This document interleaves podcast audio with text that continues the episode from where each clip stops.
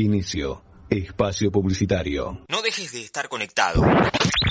EcuRadio en Facebook, en Instagram, en Twitter. Búscanos con EcuRadio. Divertite, conectate, conoce todo eso y más. Por EcuRadio. Ecu, dale aire a tus ideas.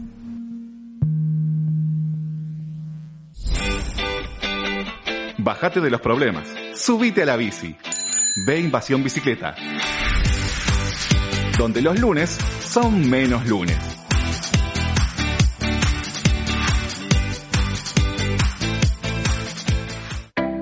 La cuarta pared, los lunes de 16 a 18 horas. Un lugar, todos los artistas. Un espacio para disfrutar de lo que más nos gusta. La cuarta pared, de 16 a 18 por EQ.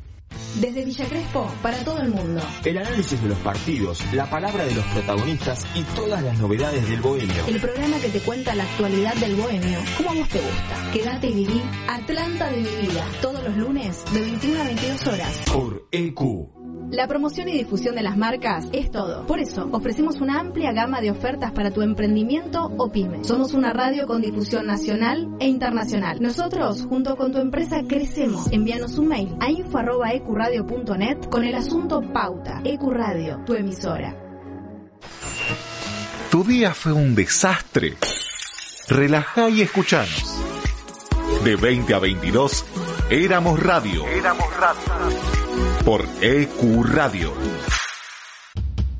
Juegos, entrevistas, música y mucho más. Por eso te proponemos que escuches Juego entre Amigos, sábados de 22 a 0 horas. Por EQ. Te presentamos un mundo nuevo en la radio online. EQ no solo es una emisora, es parte de vos, es tu emisora. Dale aire a tus ideas. EQ Radio. Volvimos renovados. En otro día, en otro horario. Inbox Night. Martes de 22 a 24 horas. Estamos fuera de lugar. Te traemos las noticias que no vas a encontrar en ningún lugar. Fuera de lugar. Te ubicas siempre con música, espectáculos, salud, deportes, humor y algo más. Cada miércoles de 22 a medianoche. Por EQ Radio. En Hacemos lo que somos sabemos lo importante que es el arte en tu vida.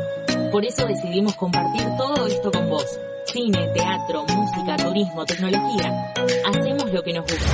Hacemos lo que somos. Ahora también tu podcast puede escucharse en nuestra programación. Consultanos enviando un mail a info.ecuradio.net y haz escuchar tu programa. EQ, dale aire a tus ideas. Fin. Espacio publicitario.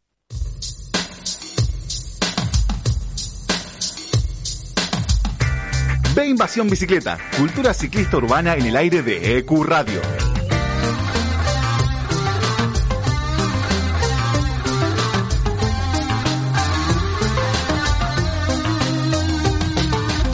Ciclocultura, movilidad, urbanismo, vida sustentable, tiempo libre y todo lo que le interesa a quienes se mueven en bici por la ciudad.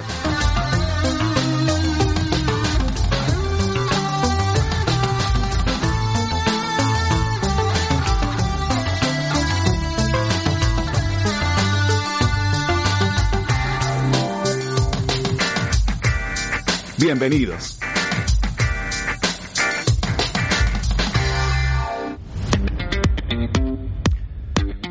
Hola, hola, hola, bienvenidos. Esto es B Invasión Bicicleta en su episodio número 30 de la octava temporada. Mi nombre es Matías Abalone y vamos a estar acompañándolos toda la mañana hablando de cultura ciclista urbana, bici, ciudades, urbanismo, tiempo libre, una agenda completísima que tenemos hoy, así que no se pierdan este, este programa, estamos en vivo aquí en EQ Radio hasta las 12 del mediodía. Paso a presentar al equipo que me va a acompañar el día de hoy y le doy, la, le doy el pie, le doy la invitación a Sol Mendoza. Hola Sol. Hola Mati, hola equipo, ¿cómo están? ¿Qué tal? ¿Cómo andas? ¿Cómo los trata este sábado maravilloso, este sábado? Ya hoy podemos decir, Mati, que es primavera, ¿no? Sí, Eh, hoy hoy, hoy eh, estamos en primavera este y aparte es un día lindísimo, ¿no? Es como que ya se pasaron esos días medio fríos que, que tuvimos la semana pasada. Este, así que nada, eh, estaba súper, súper pedaleable hoy, na- nada de mucho abrigo, este, estaba muy, muy agradable. Se lo llevó la lluvia de estos días, se llevó todo, se llevó lo que quedaba del invierno. Y vos que pedaleaste hasta el estudio pudiste disfrutar el solcito de la mañana. Sí, sí, aparte, contigo, eh, no, me, no me abrigué demasiado porque tenía la, el presentimiento de que no hacía tanto, de que no estaba tan fresco y acerté. Así que nada, está súper lindo. Así que ni bien termina el programa, yo les diría agarren la bici y, den una vueltita porque está, está espectacular. Eh, presento también a, Maxi Gothic, el filo de la bici. A ti, ¿cómo estás Sol también? Buen día. Hola Maxi. ¿Cómo les va? Bien, bien, acá nada, eh, haciendo radio. Como, como siempre. Como siempre, como, como, como suele ocurrir los sábados a la mañana. Eh, esta es la octava temporada del programa, yo voy por la quinta personal. Este, así que es bastante, sí. Una, linda rutina de todas las semanas, ¿no? Hacer, eh, hablar de lo que a uno tanto lo apasiona, tanto le gusta y hacer radio, ¿no? Totalmente, totalmente. Eh, es hermoso, es hermoso hacer radio y hacer bicicleta al mismo tiempo. Va, hacer bici y radio al mismo tiempo nunca lo probé. habría que intentarlo algún día. pedaleo radial, claro, Habría que intentarlo. Exactamente. Y también eh, paso a presentar a Chela Duarte, que nos trae, es nuestra chica del clima. Hola, Chela. Hola, buen día, ¿cómo están? Acá, como bien decía Mati, eh, nada, una huevada haciendo radio como todos los sábados. ¿Cómo va a estar el, clima para esta semana? ¿Vino Sol Pérez hoy? No, no, no vino Sol Pérez, está Sol Mendoza. En su reemplazo. No vino Sol Pérez, claro, y la verdad que yo no llego ni, ni a la uña del dedo chiquito de Sol Pérez. La versión de del de Sol Pérez. No es una cuestión de, de, baja, de, baja, de baja autoestima, perdón, es muy temprano todavía. Eh, es una cuestión de realidades, ¿no? De uno también percibirse las realidades. Pero bueno, eh, les voy a contar un poco cómo va a estar el día de hoy. Em, la, estamos ya en 14 grados. Eh, no hay pronóstico de lluvia y va a haber una máxima de 20. Como escuché ahí mientras estaba solucionando unos temitas técnicos, em, está un poquito nubladito, está como el famoso encapotadito, ¿no? Pero ves una, se ve el cielo, está soleado, el cielo está claro, con algunas que otras nubes. Como les decía, alrededor de las 14 horas hay un pronóstico de lluvia, aproximadamente 47% de probabilidades de lluvia, pero Vieron cómo es esto de las probabilidades y los porcentajes. No va a eh, llover. Es muy probable que. Van, a caer algunas gotitas, nada que, que no va a salir. No va a llover hoy. Pongo, pongo la firma acá. Digo, hoy. Me gusta tu actitud. Eh, 10.07 de la mañana, Matías Sabalone, afirmo que no va a llover el día de hoy en la ciudad de Buenos Aires y alrededores. ¿Lo grabaste, Gise, no? Sí, sí, está, sí, sí, está todo grabado. Ya no, está todo no hay vuelta atrás después. Todo grabado, chicos. Está, el escribano tomando nota también, este, que trajimos especialmente para que dé fe de, lo que estoy diciendo en este momento. Eh, vamos a tener un programa muy variado el día de hoy, muy cargadito, como le gusta decir a, Sol. Eh, vamos a tener un programa en el que vamos a estar hablando de bicis, por supuesto, de emprendedores, de bici logística, pero también vamos a estar hablando de ciudades. Eh, vamos a, abrirnos un poquito a la, a la, ciudad y hablar de patrimonio urbano. Va a estar eh, Fabio Márquez, que es un especialista en patrimonio cultural. Eh, hablando de este tema, que, es un tema que cada tanto surge, ¿no? Cuando vemos algún edificio de esos tan pintorescos que, teníamos como legado de una Buenos Aires de, años atrás, que, lo vemos así todo como encerrado, que lo, que lo están como tapiando para, para hacer algún edificio eh, pseudo modernoso. Este, algunos adoquines. Sí, también en, Telmo también. Adoquines, árboles, o sea, hay un montón de, muchas veces vemos eh, con, con, dolor, ¿no? Con, con, un poquito de pena, de lástima, este, cómo se pierde este patrimonio urbano. Eh, entonces vamos a estar hablando un poquito con él sobre la importancia y, qué podemos hacer, ¿no? Más allá de, de, lamentar estas pérdidas para, para poder eh, mantener esta, estos testigos de lo que fue la, la historia de la ciudad. Eh, también vamos a estar eh, hablando con Marco Coquiarela de Gumul Bikes. Eh, Gumul es un emprendimiento de Rosario, una, una de las tantas cosas que vimos durante el foro de la bicicleta, que, tiene, que tienen un, un emprendimiento orientado a lo que es bicilogística. Hacen uno- unos carritos, unos trailers muy, muy copados. Vamos a estar hablando con él para que nos cuente más en detalle de emprendimiento. Eh, y tenemos la parte cultural también. Vamos a estar con Marian Urrestarazu, eh, nuestra columnista de arte y bicis. eh, desde una ubicación en donde no podemos dar mayores detalles, pero va a estar hablando de Pablo Picasso, ¿no? Un, referente, un referente del arte del cubismo, sin lugar a dudas. Vamos a estar hablando con ella. Eh, Vamos a tener noticias, noticias así medio tecnológicas. Trajimos hoy, vamos a tener un montón de agenda porque vieron que se, está abriendo todo de vuelta. Ya está como, ya estamos como eh, queriendo entrar en la nueva normalidad, ¿no? Sí, así es, totalmente. Sí, Eh, justamente el fin de semana pasado me fui después de, de acá, no, perdón, fue el domingo. Fui al, al Festival Sustentable que, que promocionamos y si vienen al aire libre había mucha gente amontonada sin barbijo, lo cual me preocupa, pero sí, definitivamente ya hemos liberado todo. La gente ya ha dicho, ah, bueno, chau COVID, ¿quién te conoce? ¿Quién es esa? Sí. Te vino, me acuerdo. Sí, así que bueno, vamos a tener muchas eh, actividades, vamos a proponerles muchas actividades también para, para este fin de, de semana. Eh, Disculpame, Mati. sí. Y también voy a proponer un momentito de relax al momento del viral. Les voy a proponer que bajemos un cambio eh, eh, a todos, a, a ustedes y a los eh, oyentes. el momento, momento yoga del, del día, ¿puede ser? Sí, Vamos, sí, momento yo. puedo- Maxi, vamos a hacer un círculo alrededor de un palo imaginario, vamos a decir om. Eh, alrededor de un tweet. Sí. Alrededor de un Ves nada. el tweet, lo ponemos lo ponemos alrededor y empezamos.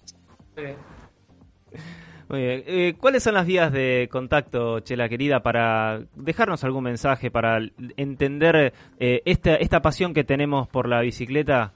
¿Cuál, eh, ¿A dónde pueden leernos en redes sociales? Bueno, recuerden que en Instagram estamos como Bicicleta, en Twitter nos encuentran como arroba en Facebook estamos como Invasión Bicicleta y si no pueden visitar también nuestro sitio web en www.veinvasionbicicleta.com.ar. Recuerden que en beinvasionbicicleta.com.ar también pueden asegurar su bicicleta con la cobertura que les ofrece Seguro Bici. Eh, Seguro Bici nos cubre la bici por en caso de robo, destrucción total, asistencia mecánica en la vía pública y responsabilidad civil. Pueden entrar en beinvasionbicicleta.com.ar barra seguro bici, completar el formulario y un asesor se va a poner en contacto con ustedes para ofrecerles la mejor cobertura. Suscribiéndote desde nuestro sitio web tenés un 10% off en el primer año eh, y también pueden obviamente ayudarnos a, seguir haciendo este programa con un cafecito. Eh, un cafecito es una colaboración que pueden hacer de, de- manera totalmente voluntaria. Es, eh, esto es como la modalidad a la gorra de nuestro programa. Si les gusta lo que hacemos, si les gusta eh, lo que hacemos para seguir eh, manteniendo este espacio de promoción y difusión del ciclismo urbano, eh, pueden entrar a nuestro sitio web y colaborar ahí con un cafecito, con una cerveza, con una gaseosa, con lo que esté al alcance de ustedes. Cualquier ayuda nos sirve para, para mantener este, este espacio. También recuerden que tenemos vigente el sorteo del libro de Mariana Salvador, la, la vicealcaldesa de la ciudad de Santa Fe. Este libro que se llama La magnífica historia del cicloplaneta, que plantea una historia eh, muy, muy dentada a lo que es el, el medio ambiente, la ciclo, ciclo inclusión, eh, el, el- respeto por, por los demás, el- las ciudades vivibles, una historia muy linda que pueden tenerla ustedes un, libro autografiado por la autora, pueden entrar en nuestro sitio web también, van a ir a- van a ver ahí el banner, así se dice. eh, y eh, pueden participar. Recuerden que si colaboran con nosotros con un cafecito, tienen cinco chances extra de ganarse este premio. Eh, dicho todo esto, podemos dar paso a la música, si le parece a nuestra, a nuestra operadora Gise Fernández. Tienen la lista colaborativa a la que pueden encontrar en nuestro sitio web, en Spotify, y dejarnos ahí las sugerencias sobre lo que quieran escuchar. Vamos a escuchar ahora a Natalie Imbruglia con Wishing I Was There. And place it in my pocket. Flick your eyes back in their sockets. Put those thoughts away. Sometimes they're much too loud. I'll take a breath and cradle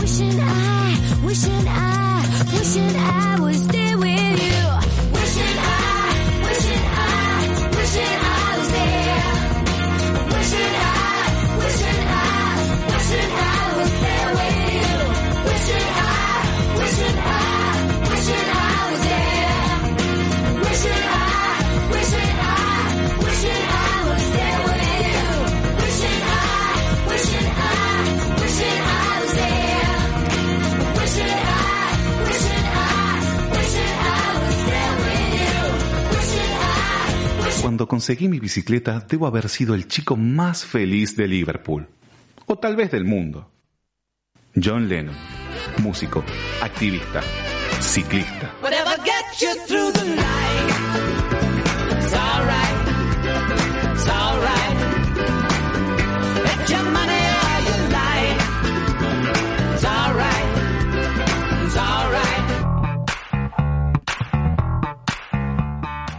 Seguimos en De Invasión Bicicleta, escuchábamos a Wishing eh, perdón, escuchamos el tema Wishing I Was There de Natalie Imbruglia.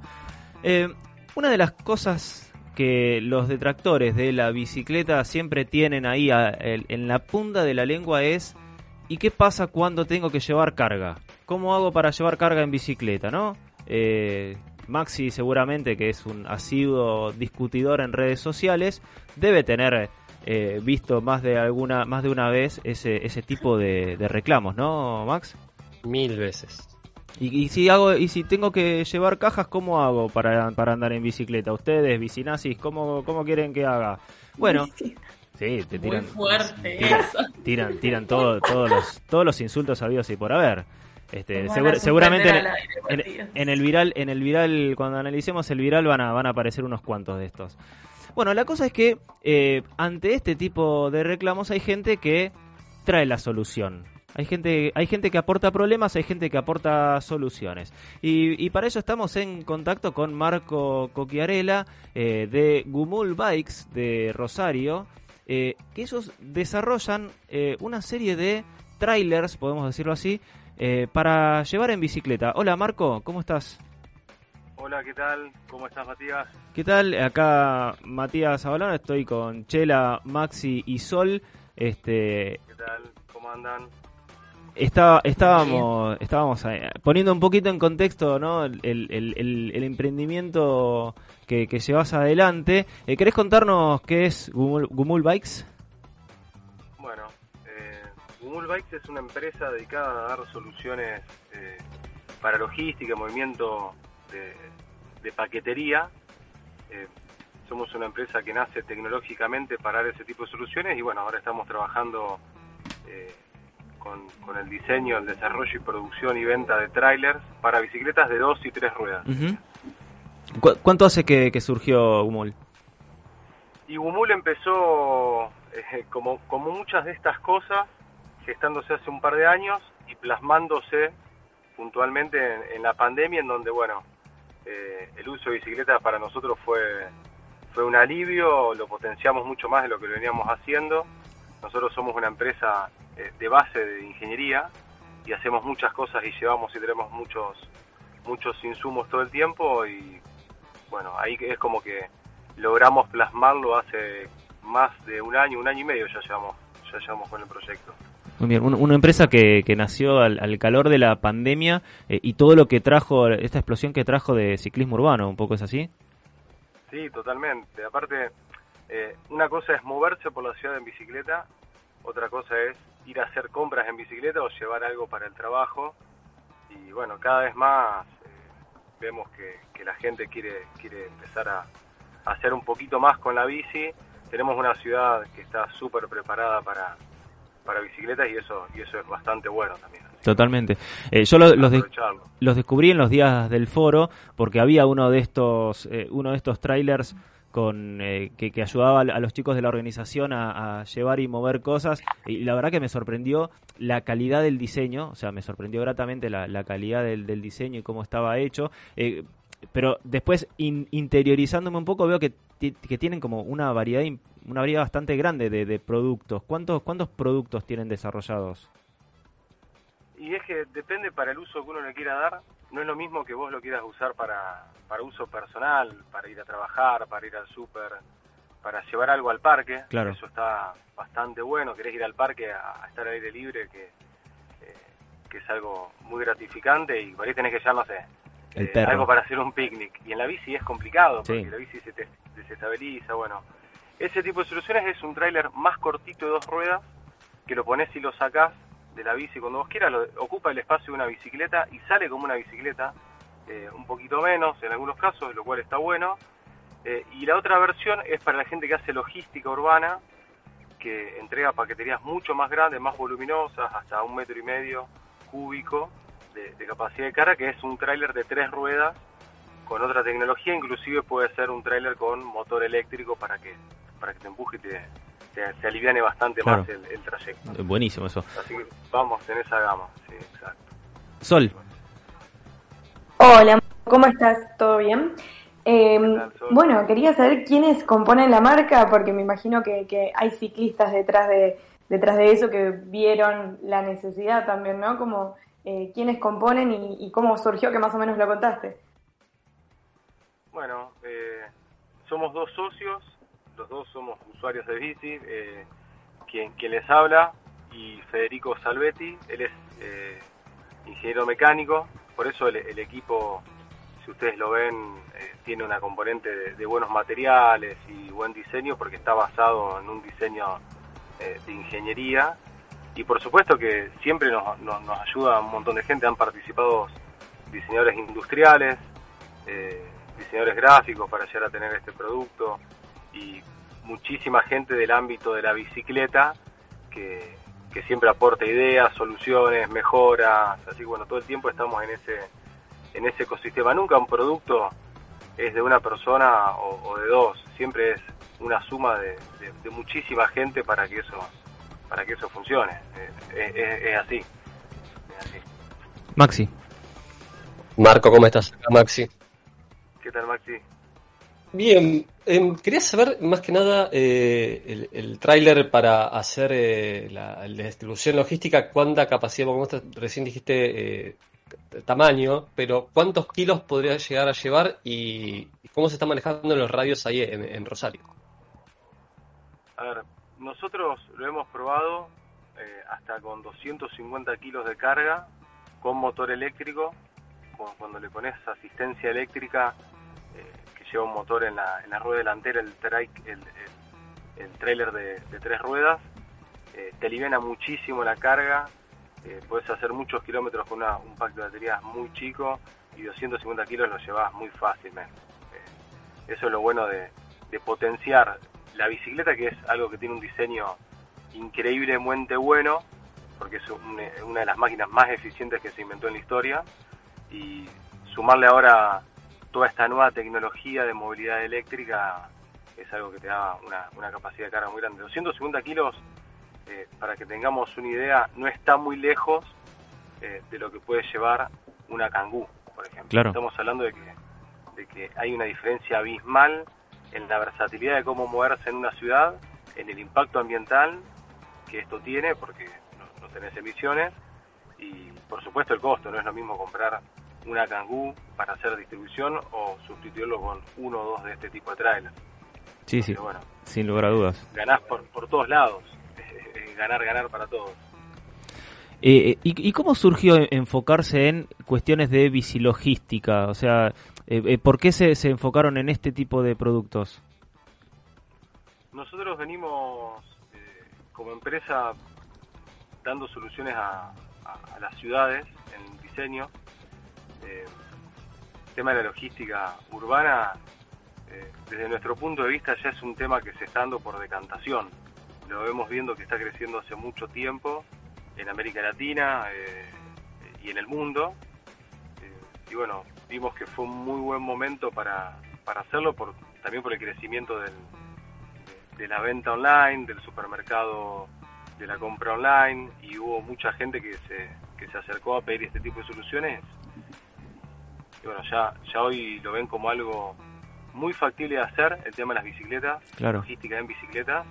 Eh, ya no, no, no es algo que parece una locura para nadie, de hecho da la ecuación por la agilidad, por los costos, el impacto por todos lados, entonces es algo que está creciendo muchísimo. Hay, hay muchas opciones para hacer logística urbana, esta no es la única, todas se complementan, todas están buenas, desde una long Jones, desde un triciclo, eh, sumar un tráiler, tener la bicicleta con un tráiler. eh, yo creo que la gente se tiene que empezar a animar a usar muchas soluciones, hay muchas empresas que están- lo están haciendo, eh, así que bueno, eh, si ustedes lo ven ya hay hasta distribución de correo que se hace así, desde hace muchos años, le han sumado cargo bikes, trailers. En el mundo se usa y acá se está usando cada vez más. Marco, ¿vos ves eh, viable esto en en Buenos Aires? Te, te comento por, por las diferencias que hay en cuanto a, a- a políticas reales de, de movilidad, tanto en Rosario como en Buenos Aires, que son bastante distintas. Son otras formas de encararlo. Pero ¿vos lo ves viable Sí, en, el- en mediano plazo acá en Buenos Aires?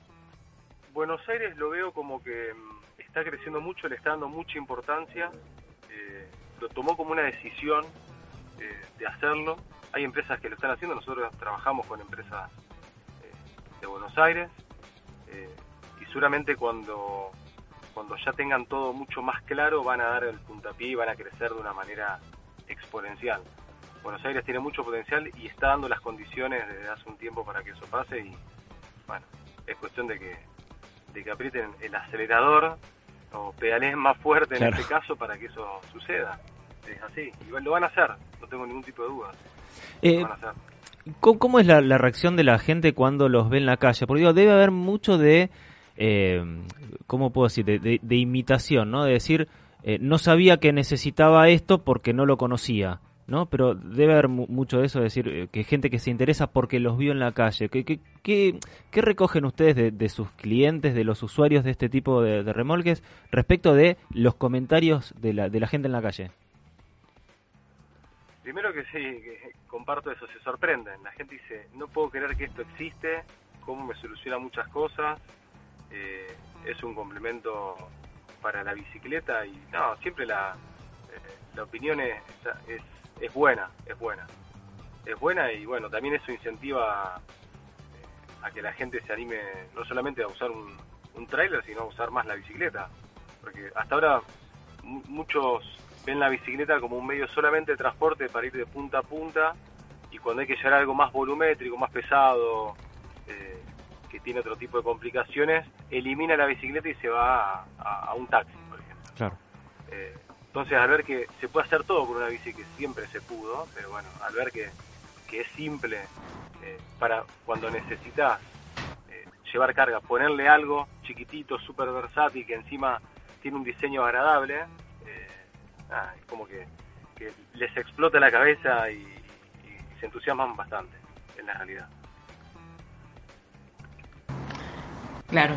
Hola Marco, acá Chela, quería preguntarte, bueno, con esto que nos estabas contando de, que la gente decía, bueno, no puedo creer que, que exista esto y demás, eh, preguntarte por eh, los pedidos más particulares que hayan recibido, las cargas que hayan eh, recibido, así, no sé si rara sería la palabra, pero que se habrán sorprendido o alguna situación que, que les ha llamado la atención.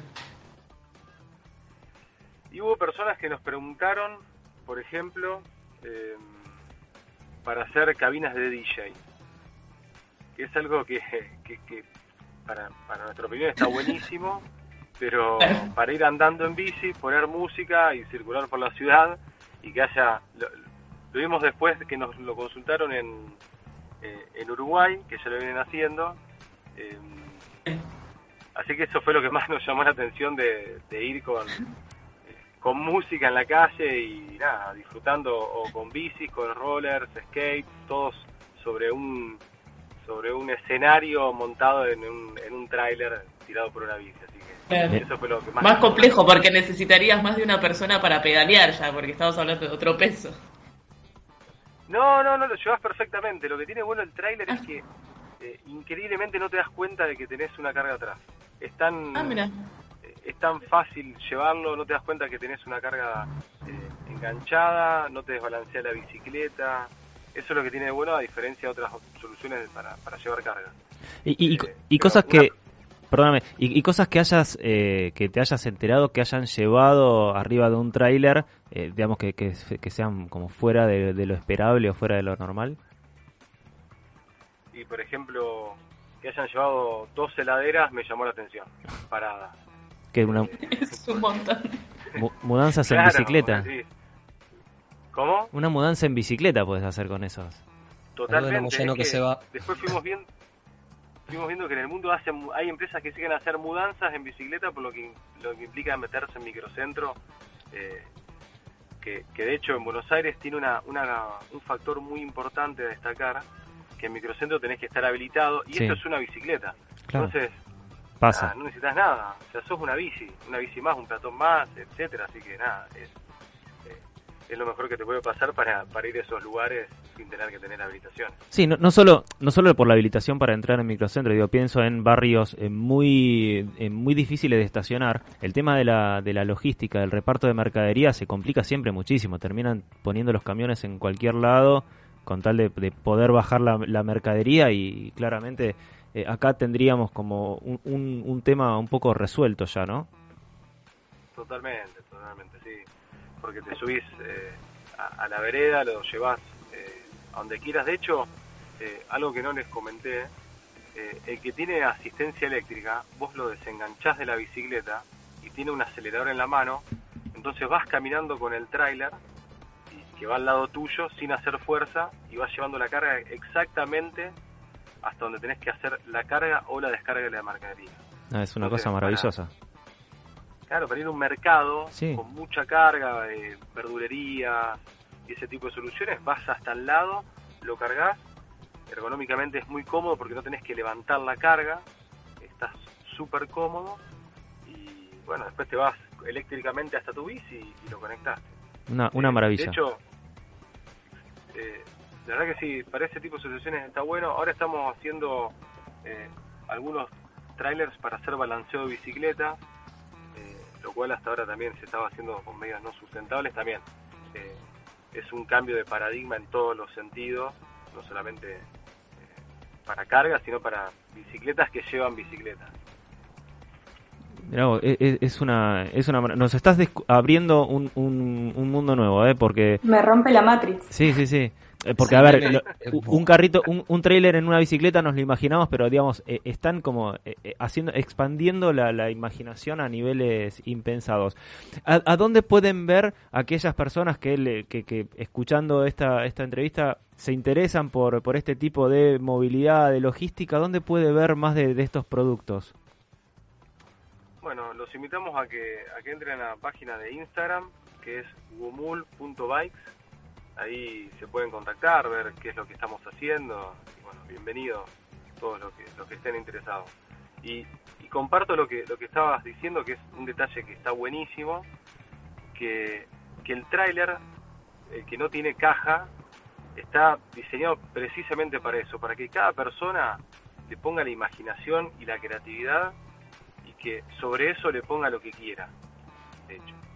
Que, que lo ponga para su aplicación, Claro. que tenga una idea, que le ponga algo para vender comida, para vender eh, algo, para ir con sus amigos al parque y ahí tener todo lo que necesita, para irse de campamento, eh, para lo que quiera. O sea, que, que la gente huele, que, que le ponga su firma, que es lo más lindo de todo. eh, no solamente ir para una línea, sino meter la firma propia, porque la bicicleta es eso, te da esa libertad eh, con vos mismo, y bueno, que cada uno haga lo que, lo que quiera hacer. Sin dudas. Un trailer, eso es lo más lindo. Excelente, muchísimas gracias Marco por, por tu tiempo y por contarnos sobre este, este emprendimiento que eh, la verdad expande las posibilidades del, del ciclismo urbano sin lugar a dudas. Bueno, muchísimas gracias a ustedes. Pasó Marco Coquiarela de Gumul Bikes por B Invasión Bicicleta. No sé si recuerdan eh, Maxi, Sol, eh, Chela, que hace unos episodios atrás hablamos de una iniciativa de hacer eh, bicisiestas. Eh, en, en un tráiler llevar una, una, Sí. una cama para, para la siesta del mediodía. Eh, creo que ya tenemos el, el 50% del proyecto eh, resuelto con estos, con estos trailers. Es que esta noticia fue furor y cuando la dijimos como que lo veíamos súper lejano, pero Sí, sí, sí. bueno, no- ahora pueden vernos, pueden ver en Twitter también, estuvimos publicando algunas fotos de los trailers y obviamente pueden ir al, al perfil de los chicos de Gumul, pero es increíble, o sea, es real que hay toda una tecnología y, y una ingeniería, como bien decía él al principio, que estamos a nada de agregarle un colchoncito. Sí, totalmente. Chicos, perdón.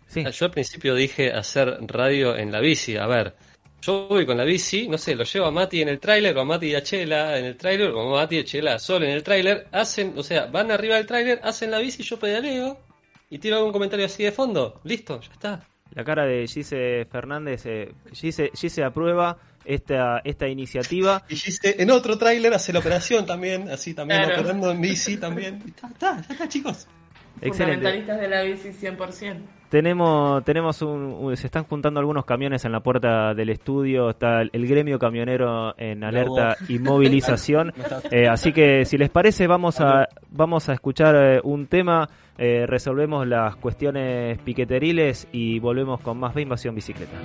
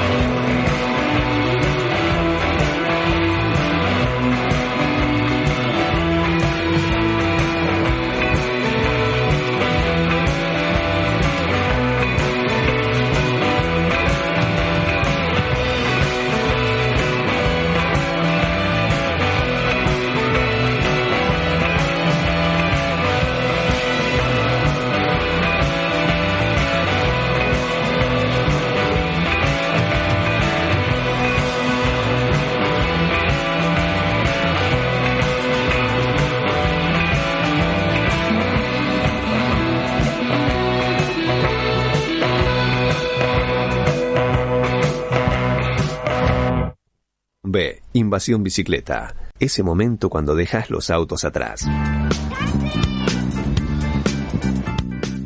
Escuchábamos a Vallés con el tema Humareda y llegó el momento de las noticias en B Invasión Bicicleta.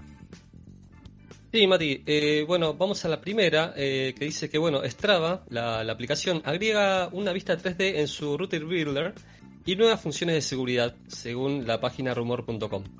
La opción de vista 3D en Strava Terrain eh, agrega una nueva perspectiva sobre la elevación para los suscriptores que pla- planean nuevas rutas en sus herramientas eh, de construcción de, rutas, para la redundancia. Esta última actualización es una forma de visualizar mejor las nuevas rutas a medida que se planifican.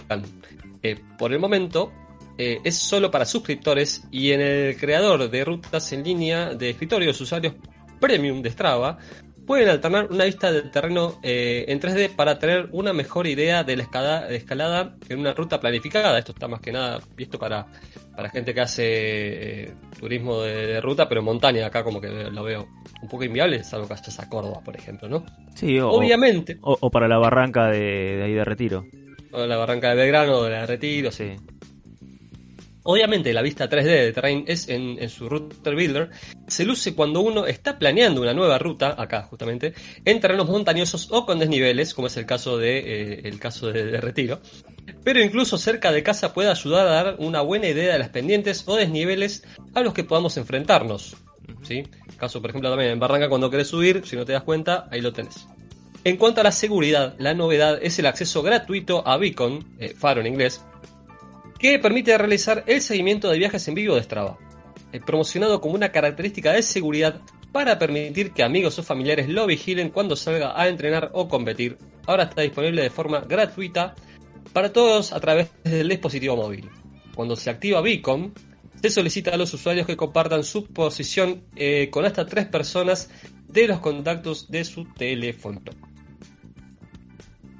Bien, y relacionado con la con esta noticia de Strava, vamos a, eh, a escuchar ahora la noticia de alguien que usó la, la funcionalidad de Strava para las rutas.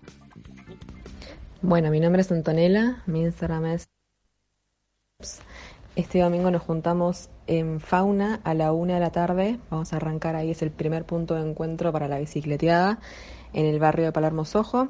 Después seguimos para colegiales. Vamos a ir a Fuego Tostadores. Nos van a explicar un poco cómo es el tueste del café para aprender un poquito más. Bueno, se nos, problemita técnico, se nos disparó un audio que no, que no tenía que venir. Vamos con la, con la segunda noticia. Dale, vamos con, con la segunda noticia, eh, que probablemente la hayan escuchado, esto es para fanáticos de la música y la bici estén atentos, y se trata de un ciclista australiano que dibujó con el recorrido de su, de su bicicleta la tapa icónica de Nirvana, en este caso Nevermind. El australiano Pete eh, Sox subió a su cuenta personal de Instagram una imagen donde se observa desde el GPS la portada del disco Nevermind de Nirvana, ícono de esta, de esta banda, un discazo.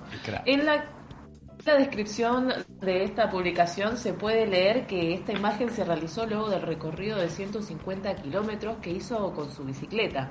El trayecto total duró aproximadamente unas 8 horas con paradas incluidas y lo hizo porque simplemente le gustaba, le, le- le- gustó el recorrido. Gustó el recorrido. Esta famosa, la famosa portada cumplió justamente 30, fue su 30, sí, 30 años, ¿no? De, de- del aniversario de, de Nevermind. Eh, este año Spencer Elden, el niño que eh, aparece en la tapa, esto es un datito de color, ¿no? Si se acuerdan, en la tapa de Nevermind hay un bebé eh, en la pileta como nadando. Eh, este niño, este mítico niño, se llama Spencer y eh, denunció a la banda por pornografía infantil. Un montón. Sí. El abogado de Spencer explicó que la inclusión de dinero en la, foto- en la, la- fotografía conlleva representar eh, o representa, dan que si, da- si se quiere, da un llamado a- al trabajo sexual infantil. Eh, Un toque, un no sé exagerado. Escucha reggaetón el abogado. Claro, está, está muy, muy, están en la otra vereda de Burlando. No sé si estuvieron escuchando las últimas declaraciones de Burlando, eh, pero bueno, está como en la otra vereda totalmente. Un montón. Eh, buenísimo lo que hizo eh, Pete Sox en este caso, que bueno, vamos a creerle que aleatoriamente terminó un recorrido con esta típica, ma- esta típica eh, tapa de, de Nevermind. Y bueno, a Spencer que, que nada, que, que agarre la pala. No, mentira. Pobre igual, que se ha hecho famoso por, solamente por estar ahí en un, en un disco glorioso. Vamos con la tercera, Sol. Vamos a la tercera, que consiste en un portabotellas con GPS para proteger tu bicicleta. Eh, algunas de las bicicletas eléctricas eh, en todo el mundo les un aumento considerable de los precios y lamentablemente los robos están a la orden del día. Así que bueno, inventaron qué mejor que, que con la nueva bicicleta hacernos con un dispositivo que puede evitar en la medida de lo posible que nos las roben o que al menos tenerla siempre localizada. Se llama Max Tracker y consiste en un localizador GPS. Hay muchos dispositivos en el mercado que nos ofrecen esta funcionalidad en un rango de precios muy variado y con diferentes formatos. Este tiene de particular que su apariencia es la de la tradicional portabotellas de las bicicletas. La principal ventaja de este dispositivo es que cuenta no solo con conectividad GPS, sino que también por tener eh, conectividad 5G o LTE como la de los celulares, por lo que vamos a poder tener siempre activa su ubicación por muy lejos que se encuentre, ya que se conectará a las redes móviles para poder darnos la posición cuando lo necesitemos. No solo eso, sino que también nos enviará alertas en el caso de que haya algún movimiento no autorizado de la bicicleta. Esto quiere decir que si hemos dejado la bicicleta, la bicicleta en la calle y alguien intenta manipularla, y por supuesto si intenta llevársela, vamos a recibir una notificación en tiempo real de que algo está pasando con ella. Incorpora una alarma de 120 dB que se va a escuchar alrededor de nuestra bicicleta con mucha fuerza y va a alertar a las demás personas de lo que está pasando. El costo es de 128 euros, un poquito carelli para la moneda argentina, más 39 dólares al año para conectarnos mediante las redes celulares y por el momento está en etapa de desarrollo y se financia a través de plataformas de crowdfunding. Sigue siendo más barato asegurar la bicicleta con Seguro Bici, así que, eh, eh, co- como decía Sol, el, costo en euros está un poquito lejos. Mm, Entren en beinvasionbicicleta.com.ar barra Seguro Bici y les va a salir un poco más barato para proteger su bici. Vamos con la última, si les parece. Eh, Dinamarca está reutilizando palas de turbinas eólicas desechadas como refugios para bicicletas. Eh, dado que estas palas no son biodegradables y tienen una vida útil de 20 años, eh, las palas de las turbinas eólicas actuales, muchas deberán desecharse en un futuro próximo y eh, en línea con una política de sustentabilidad en la generación de energías limpias, el gobierno danés ha asignado la tarea de reciclaje a varias empresas. Muchas de esas han ideado ingeniosos planes para reutilizar las gigantescas estructuras metálicas. El proyecto Rewind es uno de los equipos seleccionados y tiene como objetivo transformar aerogeneradores en refugios para bicicletas. Hasta ahora la mayoría de las turbinas eólicas eh, han terminado en vertederos eh, donde acaban amontonándose eh, en unos pocos años y estos vertederos simplemente pueden desbordarse. Rewind explora la reutilización de las palas en estructuras arquitectónicas de ingeniería, proponiendo su uso como refugios protectores para bicicletas o puentes peatonales. Una de estas dos ideas ya se han implementado en el puerto de Aalborg, donde se pueden encontrar un garage para bicicletas un tanto inusual, hecho de turbinas eólicas reales que alguna vez estuvieron en uso. Así que ya saben si tienen esas turbinas ahí no saben qué hacer, las les pueden dar un mejor uso que es eh, haciendo refugios para bicicletas. Eh, vamos con la agenda. Tenemos el, el decimotercer aniversario de Masa Crítica, Chela.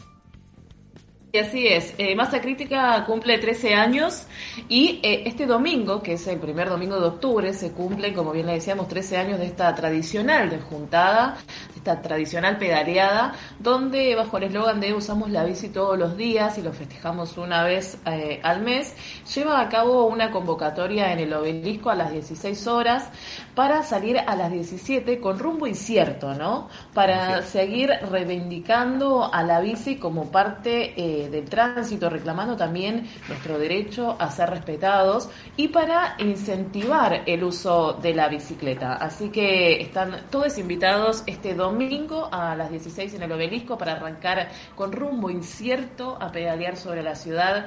Quienes hayan visto desde lejos la masa o hayan participado saben que es un momento hermoso de bicicletas invadiendo la ciudad. Muy bien. Eh, Sol, vamos con la siguiente. Sí, el día de mañana, eh, hace un mes lo estuvimos comentando porque se viene haciendo, hay pedaleadas que, que organiza Buenos Aires Coffee Shops, pueden seguirlos en Instagram y el día de mañana van a estar pedaleando, arrancan a las 13 horas en el barrio de Palermo Sojo y tienen, este sí tiene rumbo marcado, van a pasar por cinco cafeterías, en el medio un tostadero café, pero bueno, vamos a dejar que, que su organizadora Anto Weber nos, nos cuente en primera persona de qué se trata, ¿no? Dale, vamos. Bueno, mi nombre es Antonella, mi Instagram es BSAS Coffee Shops. Este domingo nos juntamos en Fauna a la una de la tarde. Vamos a arrancar ahí, es el primer punto de encuentro para la bicicleteada. en el barrio de Palermo Sojo. Después seguimos para colegiales. Vamos a ir a Fuego Tostadores. Nos van a explicar un poco cómo es el tueste del café para aprender un poquito más. Después vamos para Villa Urquiza a Café Express. Vamos a probar eh, unos ricos canolis con unas esfogliatelas. Después nos vamos para Compadre en Devoto, que es una esquina hermosa que da mucho el sol, así que es un buen punto. Y terminamos en Cuadra, en el barrio de Núñez, en el evento de unos amigos que van a estar haciendo unos filtraditos. Así que ya saben, el día domingo 3 de ahora de octubre a las 13 horas se encuentran en Fauna, que es una cafetería de Palermo Sojo, ¿sí? Excelente.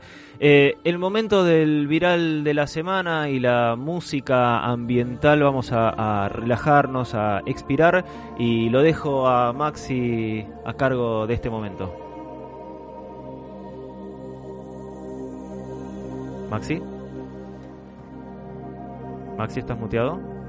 Maxi Ah, está está tan- zen, está sí, está meditando. claro, Perdón, está, perdón, perdón. está tan concentrado y tan zen que, que no, está transmitiendo energías a través de sus pensamientos. Sí, poniendo el mat, el mat, el mapa acá de, de yoga, el mat en el piso, ¿sí? Muy bien. Aprendí un par de velitas, perdón, perdón, perdón, disculpen chicos. Estaba preparando el, el instante, ¿no? Hay que... Esto es radio en vivo, por favor. Em, bueno, les comento, vamos a hablar del viral de la semana. Vamos a bajar un par de cambios. Les invito también a todos los bicicleteros amigos que prendan una velita, que pongan el map de yoga. Inhalen, exhalen, inhalen, exhalen. Esto pasó, el tweet, sí, del jefe de gabinete de la mejor ciudad del mundo, según su bio, y tiene razón, el señor Felipe Miguel, tuiteó el 27 de si- de septiembre lo siguiente. Bicisendas. Hay 267 kilómetros en Cava. Hay que ir por más. Las respuestas no se hicieron esperar. Claro, ¿qué- ¿quién podría estar en desacuerdo de una afirmación de este tipo, no? Exhala, inhala, Mati. Arroba Patricia Steve dice, sí, pero por favor que los ciclistas respeten las leyes de tránsito. Seguro es una peatona que cruza por la mitad de calle mandando audios por WhatsApp, pero no importa, no importa. Dejémoslo. Arroba Pregonero le dice directamente no. Un poco de relax, chicos. Se habrá confundido, quizás estaba respondiendo otra cosa, se habrá confundido. Arroba Nacho Das Aguirre le pregunta ¿por qué no? O sea, le, le pregunta ¿por qué no? Y arroba Paula1 le responde directamente porque es una manera simple de desviar fondos. Y agrega, con seguridad yo no ando en bici, arroba seguro bici, salvo que, haya que, vayan con seis guardaespaldas. Niños muriendo de hambre, no hay educación de calidad, que tiene razón. No hay oportunidad de inversión de- para empresas, es otro tema que va para otra cosa. Ocúpense de lo importante, no sean payasos. Cierra. O sea, a partir de ahora vamos a vamos a ser payasiclistas, responsables de desvío de fondos. Vos, Chela, Sol, Y hasta, Gise, todos, y hasta todos. culpables de la desnutrición infantil y la falta de educación. Y sí, Pablo también, somos desviadores de fondos, lavadores de guita, eso somos. Panama Papers. BC Papers. Arroba Chris Superan dice, no a las bicisendas en avenidas, y está temblando Pablo Levinsky en este momento. Pueden hacerlas en calles paralelas donde no circulen buses y no haya tanto comercio que necesita carga y descarga. Arroba Bumul. Totalmente. Es más, si ¿La las, si las hacen en el río, tampoco molestamos a nadie más. Claro, solo tenemos que aprender a andar en bici y nadar a la vez. Totalmente. Hacer bici, bici, bici natatorios. O sea, quiere que vayamos al devoto profundo prácticamente esta mujer. Sí. Saludo a la gente de Devoto. También los quiero mucho. Gran lugar para pedalear.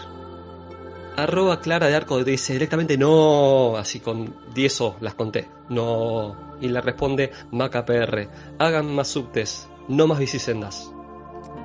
Sí, Pero si hacen una, no hacen la otra, No. ¿cómo? no sé. Gente limitada. che.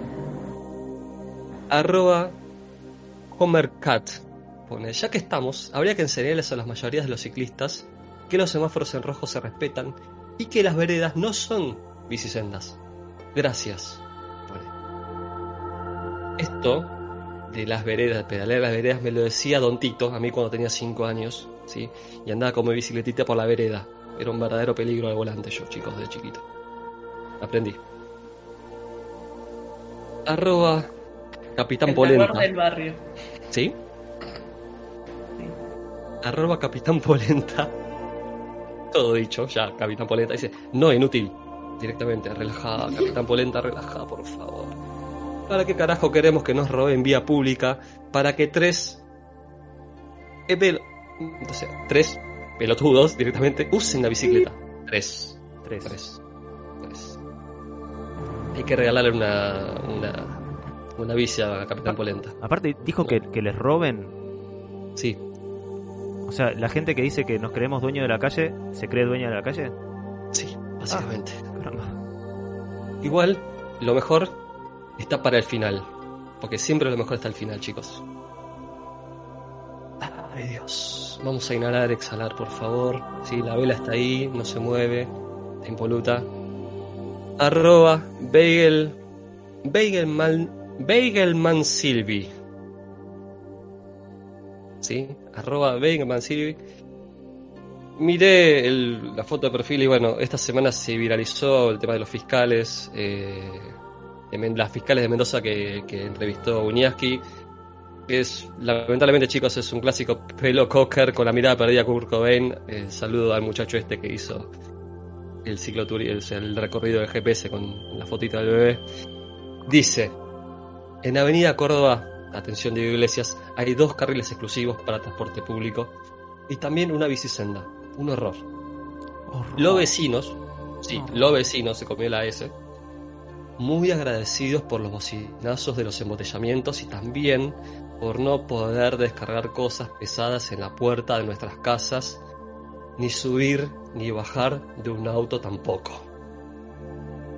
Chicos, hay que contactar a la gente de Bumulco para esta señora para que le ayudemos con el transporte de, las cosas. Le sigue arroba remodelaremos ar con una respuesta. Ah, pero ¿cómo? ¿Los frentistas necesitan usar la calle? Esa tira de asfalto no es para exclusividad de cuando a los ciclistas se les ocurre usarla. Un día el militante de la bicisenda va a necesitar un volquete en la puerta de su casa y va a tener que sacar todo en bolsitas. Después este personaje respondió al margen de eso, preguntando, ¿alguna idea para reemplazar los aproximadamente 50.000 espacios de estacionamiento perdidos? ¿Alguien puede pensar en los estacionamientos perdidos? Alguien puede pensar en los niños. ¿Alguien puede pensar? Con esto cierro este espacio de relax, ¿sí? Inhalando, exhalando, tirando buenas vibras por todos lados, chicos. No puedo agregar más nada. Sácame la Camati, por favor. Eh, invitamos a nuestros oyentes y, seguidores a continuar este, este, este espacio de meditación eh, mientras escuchan la tanda de EQ Radio. Nos preparamos para la segunda hora del programa. Eh, un, un poco más tranquilos, un poco más eh, relajados, un poco más en armonía con el universo. Ya venimos. Inicio. Espacio publicitario. La música, el cine y el arte que nos transportan a otras dimensiones, paisajes y espacios. Con la conducción de Miki Martínez, El Niño Perpetuo, para el adulto en eterna espera, por EQ Radio.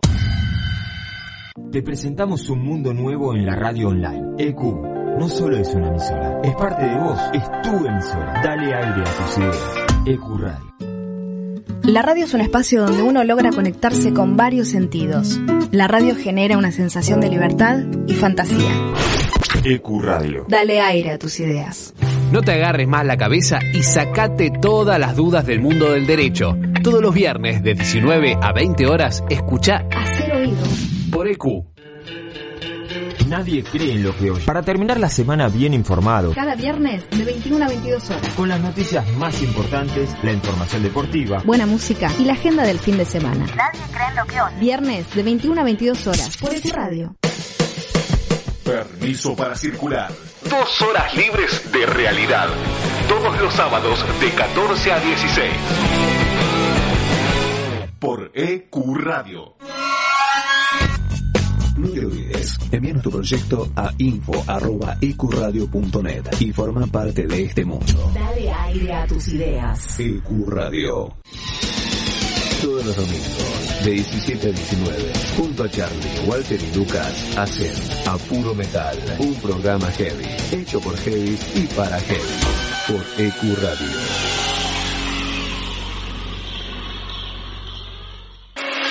espacio, un lugar rodeado de buenos profesionales y gente comprometida con la radio. Te invitamos a formar parte de la familia de EQ Radio. Envíanos tu proyecto a info.ecuradio.net. EQ Radio, dale aire a tus ideas. Fin. Espacio publicitario. B. Invasión bicicleta. El mundo visto sobre dos ruedas.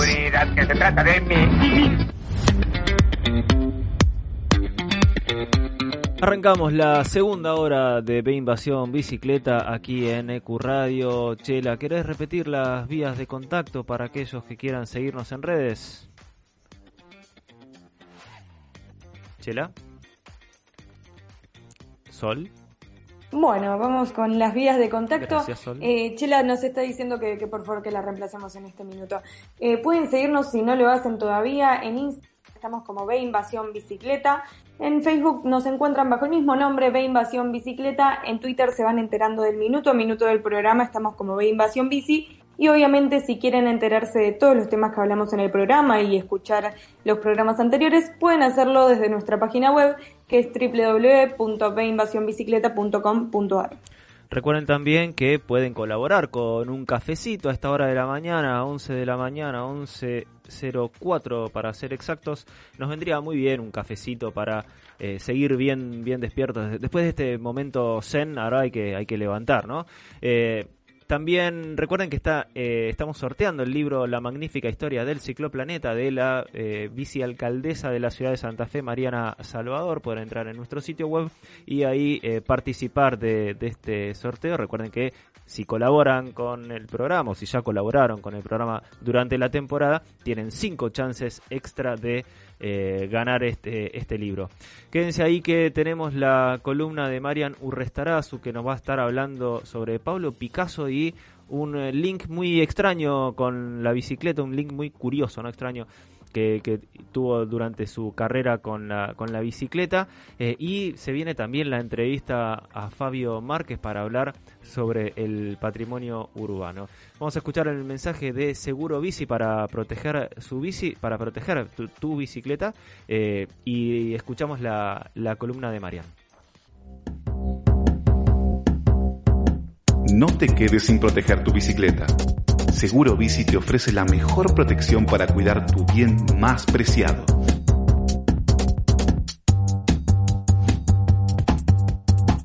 Cobertura por robo en la vía pública. Destrucción total. Responsabilidad civil. Asistencia mecánica.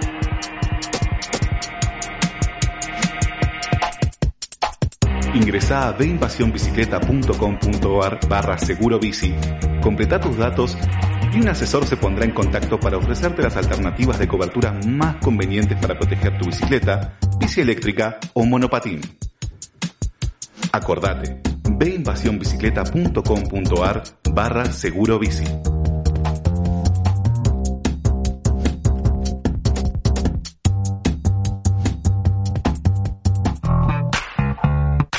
Seguimos en B Bicicleta y es el turno de la columna de arte a cargo de Marian Urrestarazu. Hola Marian. Hola Mati, ¿cómo estás? ¿Qué tal? ¿En, en qué lugar del mundo te encontramos, Marian? Estoy en España, en Barcelona, más precisamente. Estoy hace dos meses acá.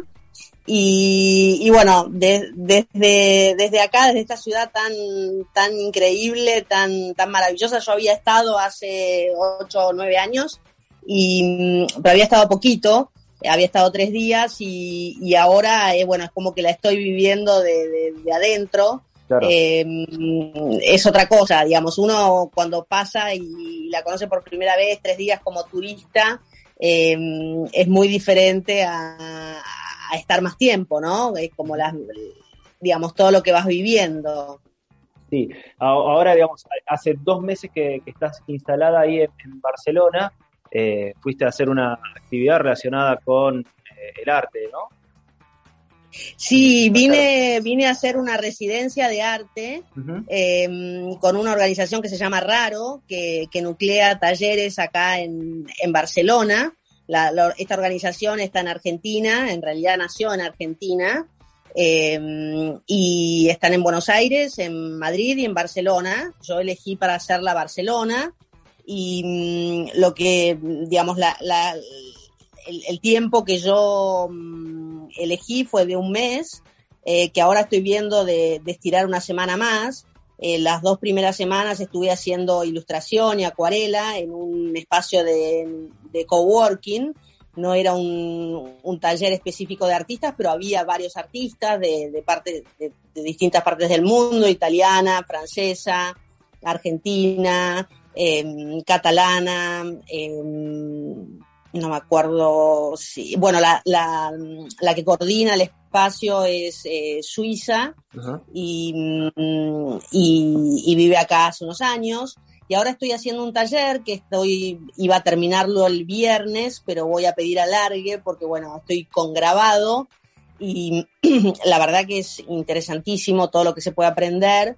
Y, y también hay gente de, hay una chica que es de Filipinas y que vive en Canadá, hay una mexicana, otro argentino. Argentinos somos una legión, estamos por todos lados.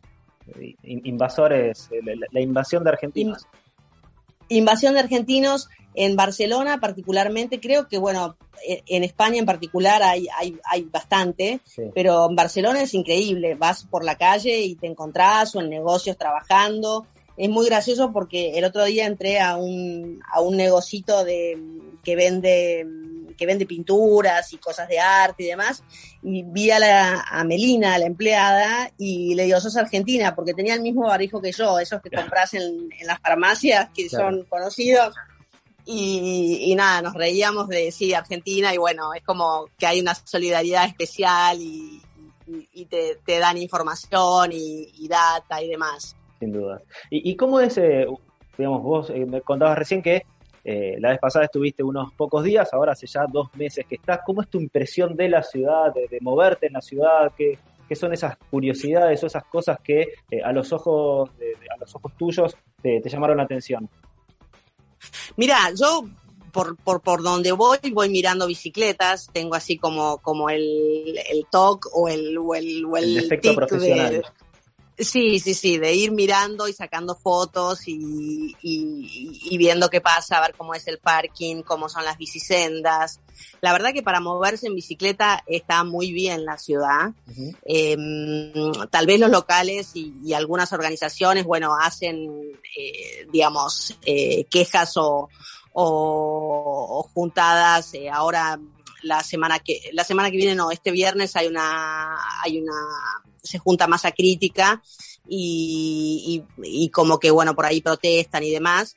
Pero por ejemplo está el tema del del bicibús, eh, que, que es el, el tema de los chicos al, al colegio en bicicleta que lo organizan muy bien. Hace una semana, me parece, fue acá en, por mi barrio, eh, que nucleaba tres colegios y, y lo que hacen es eh, con algunos padres, con algunos maestros y bueno, como acá es un, un barrio que por ahí está bastante transitado, habían, tenían eh, policía que los acompañaba y demás. Y, bueno. y, y, y como, súper, súper lindo y eso yo lo había visto en, en, en, lo venía siguiendo por Instagram en realidad con algunas otras ciudades y como que ahora en Barcelona lo están eh, apoyando mucho más. Y, y, por ejemplo acá enfrente de casa es muy loco porque eh, hay una hay una antigua prisión que se llama La Model y eh, ahora funcionan dos colegios y están queriendo armar una residencia para mayores y, y un parque y algo de, centro cultural. Y para los colegios, que, que bueno, este, este bicibús que fue hace una semana o dos semanas, eh, que lo van a hacer creo una vez por mes, una cosa así, que después la idea es que se pueda, se pueda replicar en, en más lugares y con mayor frecuencia. Eh, y armaron todo como que le ganaron a la calle, como así como en los bares que ponen las mesitas en la, en, en la calle para, para el tema del espacio y demás, de la distancia. Bueno, acá como que le hicieron unas graditas para que los chicos cuando salen del colegio hagan su picnic o estén con sus papás y coman algo tipo merienda o algo así. Qué bueno. Entonces, y lo Qué llenaron bueno. de plantas. ¿Viste? Es como que, que el urbanismo de la ciudad es como que es muy, muy amigable y te saca una sonrisa, ¿viste? Es como un aprovechamiento de- del espacio público, eh, pensando en la gente que se mueve, digamos, esta lucha que quizás tenemos acá en Buenos Aires medio incipiente, de decir, bueno, empezar a ganar espacio público para las personas. Sí, exacto, exacto. Y yo, yo la siento, digamos, como, co- como, la estoy viviendo, la siento como una ciudad amable, que, que se respeta mucho a, mm, al peatón, se respeta, digamos, eh, mm, tiene prioridad el peatón cuando, cuando, aunque esté en verde, si hay un peatón que va a cruzar, es como que el auto respeta y no pasa. Claro. Y, y con las bicicletas es igual. Y, hay diferentes bicisendas que hay algunas como, bueno, como en Buenos Aires hay que, que, que son, por ejemplo, la de Córdoba, que es un solo, una sola mano. Hay algunas calles que tenés sola mano y otras que tenés compartida, pero hay bastantes, digamos, yo estoy tratando de aprovechar y de recorrer todo lo que pueda. Y mm, lo que no tiene bicisendas, yo te decía que algunas calles en particular tienen em, 30, eh, tienen los carteles de, tienen pintado en el pavimento los carteles de máxima 30. máxima 30, claro. Entonces, entonces eso significa que las bicicletas pueden ir por esas calles. Las otras, bueno, también puedes ir, pero bueno, es como más a tu riesgo si querés. Claro, claro, claro. Bueno, eh, muy, muy buenos de- detalles. Y respecto de las bicis, ¿qué, qué, qué se, qué se ven? Eh, es, es como acá hay mucha bici eléctrica. ¿Cómo, Hay mucha bici cómo es el eléctrica. parque de bicicletas? hay mucha bici eléctrica, hay, hay, hay de todo en realidad, hay, hay mucha plegable, hay mucha, eh, digamos, de, de calle, de urbana, eh, hay diferentes parking, tenés, eh, lo, lo que me llamó la atención es el tema de, de la seguridad, digamos, en, en cuanto a la seguridad, eh, yo la veo una ciudad segura, no, no, no tenés problemas de andar por la calle, volver a la noche, digamos, no, nadie, digamos, no, debe No haber robos en todos lados, pero Claro. no, para nada, para nada. Y típico que cuando llegas a un lugar de viaje, los primeros días uno viene con la paranoia de, de bueno, me van a afanar o me no sé qué. Y después van pasando los días y como que te vas distendiendo Claro. y, y te das cuenta que, que, que no, que todo el mundo anda tranquilo, que todo el mundo anda tranquilo. En la calle mucha gente con barbijo, eh, en los digamos en, en la calle eh, teóricamente no tenés que usar bar- no es obligatorio barbijo pero hay mucha gente grande que usa barbijo y algunos jóvenes que también y, mm, y después eh, en cuanto a las bicis eh, tenés las las bicis de la ciudad que, mm, que funcionan más o menos como las nuestras como, como las de las de Buenos Aires Sí. y, y después tenés parking especiales que son como reforzados, porque una cosa que, digamos, tienen un inconveniente que todavía no termino de entender muy bien por qué es, digamos, porque no, no parecerían tener problemas de seguridad, es que roban bicis. Entonces las dejan atadas con doble candado en, en los lugares en la calle y le sacan el asiento. Un montón de bicis sin asiento veo atadas que, que a mí me parece, digamos, yo las miraba al principio y me parecía un poco incómodo cada vez que bajas, que vas a un lugar, sacarle el asiento. Claro. Vos me contabas que vos lo haces a veces. Con la plegable. Con la bici plegable sí, porque eh, tiene, como tiene la, la traba fácil, se, se puede sacar muy fácil. Claro. ¿Y pero qué hacen con los asientos? ¿Venden los asientos? No entiendo. No lo sé, habrá un mercado ilegal de asientos eh, robados, no, lo- no lo sé realmente. Pero bueno, viste que cada cosa que, que está ahí medio suelta es un potencial un potencial riesgo de robo. Así que yo por las dudas Sí. lo saco. Aparte para hacerla menos atractiva la bicicleta. Claro, claro, sí, sí, sí. no Y en, Buen- en Buenos Aires es habitual, porque yo no me acuerdo de Buenos Aires ver muchas bicis sin asientos. No, no, no, yo no, no he visto así muchas sin asientos. Yo en, en- en casos muy particulares lo hago, ya te digo, para, para no dejar la bici completa y porque el asiento se, se saca fácil. Claro. Acá todo, todo tipo de todo tipo de bicis le sacan los asientos. No todas, pero un montón, una cantidad importante que, que yo como escrutadora de bicis lo, lo vengo notando y, y voy preguntando a los locales a ver por qué lo hacen y demás. Y Es El, el dato curioso de, de Barcelona sería en todo caso. Sí, sí, sí, sí. Y alquilé bicicletas y mm, te cobran un seguro, eh, te dan la opción de, mm, de un seguro más económico y un seguro, digamos, más, más caro y te dicen que por favor la ates si la vas a dejar porque aparentemente es como algo que, que, que se roba. Robo de bicicleta. Mirá vos, qué, qué- qué- qué cosa Sí. curiosa. En una ciudad que comentás que tiene tan, ta- tan buena percepción respecto de la seguridad, que con las bicicletas sea, sea de esta manera, ¿no? Sí, sí, sí, es muy llamativo para mí.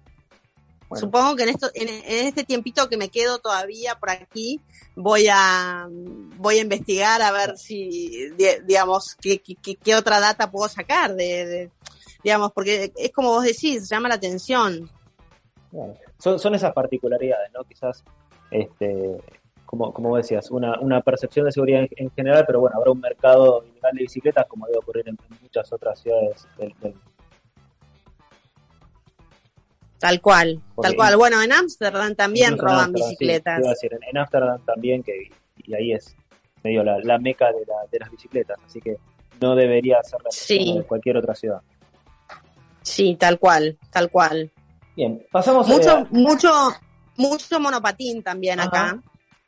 Mira, mucho monopatín que comparte la, la bicisenda, digamos. la- Claro, claro. la- la- y mm, así que bueno, pero está bueno, probé, porque Mateo tiene, así que eh, eh, he transitado con, pero obviamente la bici le gana. experimentado todas las sensaciones de, de movilidad. Sí, sí, sí, sí, sí, feliz. La verdad que, que re Bueno. bien. Muy bien, entonces eh, pasamos, si te parece, entonces a, la- a lo que tenías preparado para tu columna de arte y bici. Dale, dale. Yo preparé para hoy, bueno, el, el gigantesco Pablo Picasso, eh, que, mm, que, bueno, que es español, nació en Málaga. Sí, muy, muy a tono, Eh, muy a tono también con el, el- el momento particular que estás viviendo aquí en, eh, aquí Sí. en Barcelona. Sí, sí, sí, porque, digamos, estando aquí me enteré que él hacía, mm, hacía grabado. Yo, digamos, tenía sus pinturas y, bueno, lo, lo- he visto mucho su trabajo, pero no, no tenía tan claro que, mm, que él era, mm, digamos, sabía que era mm, escultor, grabador, no tenía tan claro que era, dibujante, ceramista, eh, pintor, por supuesto, eh, y, y está considerado como, como, bueno, como un artista súper completo. Eh, él se formó en Barcelona, así que decidió ubicar su museo acá. Es el, el único museo que, mm, que se realizó cuando él estaba con vida. Eh, y mm, lo, lo que más me atrajo, digamos, en, en- este, en este re- recorrido que estoy haciendo de, de los artistas y las bicicletas, es que él hizo una escultura que, mm, que la hizo con desechos que, que encontró, eh, que es el, el sillín de una bici y el, y el manillar, y eh, lo llamó cabeza de toro, y es así como muy, muy pintoresco, porque bueno, eh, digamos, es como que si uno se abstrae, ve realmente una cabeza de toro. Claro. Y eh, mm, bueno, está en, está en Málaga, en el Museo de Málaga, eh, y digamos, es parte de, de- de su riquísima obra, ¿no? Sí, sí, sí. Eh, Esto, esta, digamos, esta obra que está hecha con desechos de bicicleta, eh, digamos, no tiene una connotación ciclista, o sea, simplemente usó esos, eh, esos elementos para representar, como decía, la cabeza del toro, pero no, no, no, no le, encon- no le encontraron como alguna otra connotación o, o, o por qué utilizó esos materiales, ¿hay algún- No, ¿Alguna digamos, eso? Él, como que, que los, los l- le gustó manejarse con algo ambiguo, digamos, que, que era, que era otra cosa, que tenía una utilidad para la bicicleta y buscarle un sentido como de, de- doble juego con, con una digamos, con un juego de, de- de, bueno, ¿qué, qué parece esto? Claro. A qué, a- digamos, es algo de la, es algo de la realidad que, que transformo, eh, que la materia se transforma y, y- y con una técnica eh, lo, lo, lo transforma en otra cosa. Es, es, es algo que encontró en el, en el digamos, en, en los residuos de, Claro. de- de su taller. Ujú. O sea, fue como una resignificación del, del- de los materiales, ¿no? Porque claramente estamos hablando de piezas de bicicleta, pero que los- le encontró una manera de eh, representar eh, otra, otra cosa sin que tenga esa connotación o sin que tenga un significado relacionado con las bicis. Es, exacto. Y están ensambladas Ajá. Eh, y, y son de en- bronce. En, en su obra en, en general, ¿tuvo al- alguna algún contacto o, al- o alguna, digamos, eh, rep- representación con la, con la bicicleta? ¿La utilizó en su obra? Eh, ¿tu- ¿Tuvo alguna otra relación más allá de esta, esta obra en particular? No, no, no. Todo, digamos, lo que, lo que yo estuve investigando, no, no, no aparece nada. No Ajá. aparece nada de la bicicleta. Pero bueno, tiene, la, la única referencia que encontramos es en, en esta obra que, que él eh, utilizó los elementos para, para representarlo, ¿no? Exacto, sí, sí. Eh, bueno, más que nada, digamos, eh, en cuanto a la bici, el, el- lo único que encontramos es el, esta escultura, cabeza de toro, eh, que, que como dijimos, bueno, tiene, tiene como un doble sentido de, de- de la materia, de transformarse en, en una obra de arte, eh, en algo que tenía una, una realidad y una funcionalidad, de repente se, se transforma en una escultura. Y, y bueno, de Picasso como que se puede hablar eternamente porque fue un realmente un grande, fue el, el- el creador del cubismo, eh, fue, digamos, eh, como que lideró el mercado del arte, de hecho lo, lo sigue liderando. Eh, y, y fue un artista súper completo, eh, como que, digamos, realizó un montón de, de disciplinas y, un montón de, digamos, de gente a partir de él, como que, bueno, que, que tomó, que tomó su camino. dejó un- legado importante, sin, sin lugar a dudas, en lo que es el mundo de- del arte en general, ¿no? no solo su pintura, sino también, eh, eh, como bien mencionabas, en otras disciplinas. Tal cual, tal cual. Muy bien.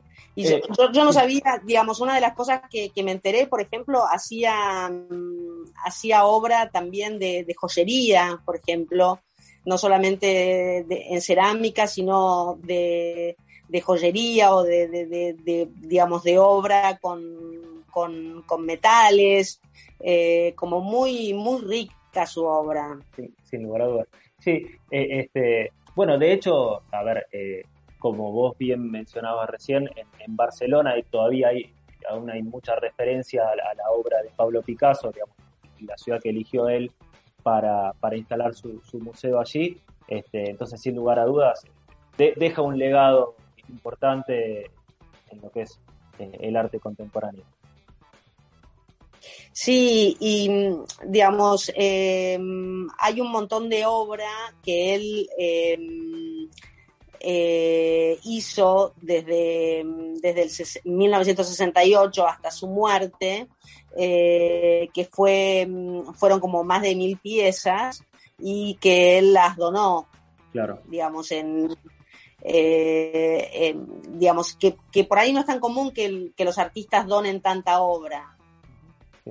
Este, sí, interesante, digamos, en, realidad toda la, la- la biografía de Picasso acá. Nos trajiste esta pequeña curiosidad, más allá de recorrer un un poquito brevemente eh, toda, su, toda su carrera y su trayectoria. Eh, esta curiosidad, ¿no? este punto de contacto que encontramos con la bici y que, que decidiste destacar aquí en, tu columna. Bueno, me, me- me alegro que- que lo pueda transmitir. Bueno, Marian, eh, bueno, seguí disfrutando de tu estadía en Barcelona y ya tendremos oportunidad de eh, nuevas salidas para que nos sigas contando y comentando eh, más acerca de todo esto que, estás viviendo eh, allí. Bueno, seguro, sí, sí, sí, voy a... La, verdad es que como que cada día me voy sorprendiendo con algo nuevo y, y bueno, con mucho entusiasmo. Muy bien, bueno, muchísimas gracias eh, Mariana entonces por, por, este, por esta columna eh, y nos volveremos a encontrar pronto seguramente. Seguro, Mati. Saludos a, a todos por ahí. Paso Mariana Urrestarazu por B Invasión Bicicleta con su columna Bici y Arte. Oh, me love it, yeah, yeah. I'm in love, yeah. I'll replay this moment for months.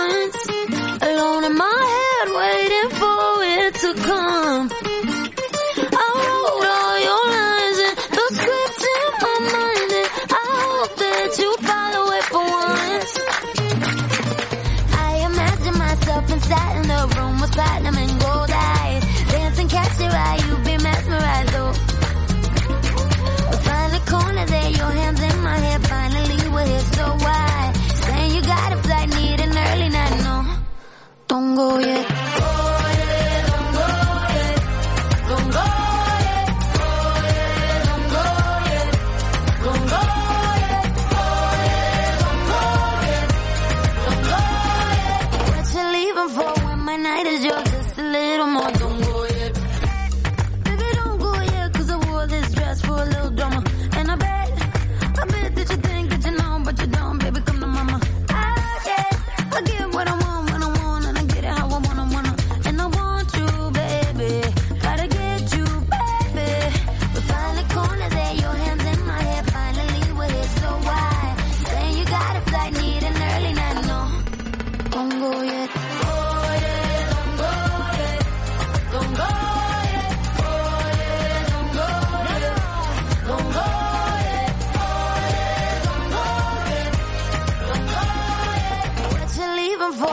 Night is yours? Just a little more.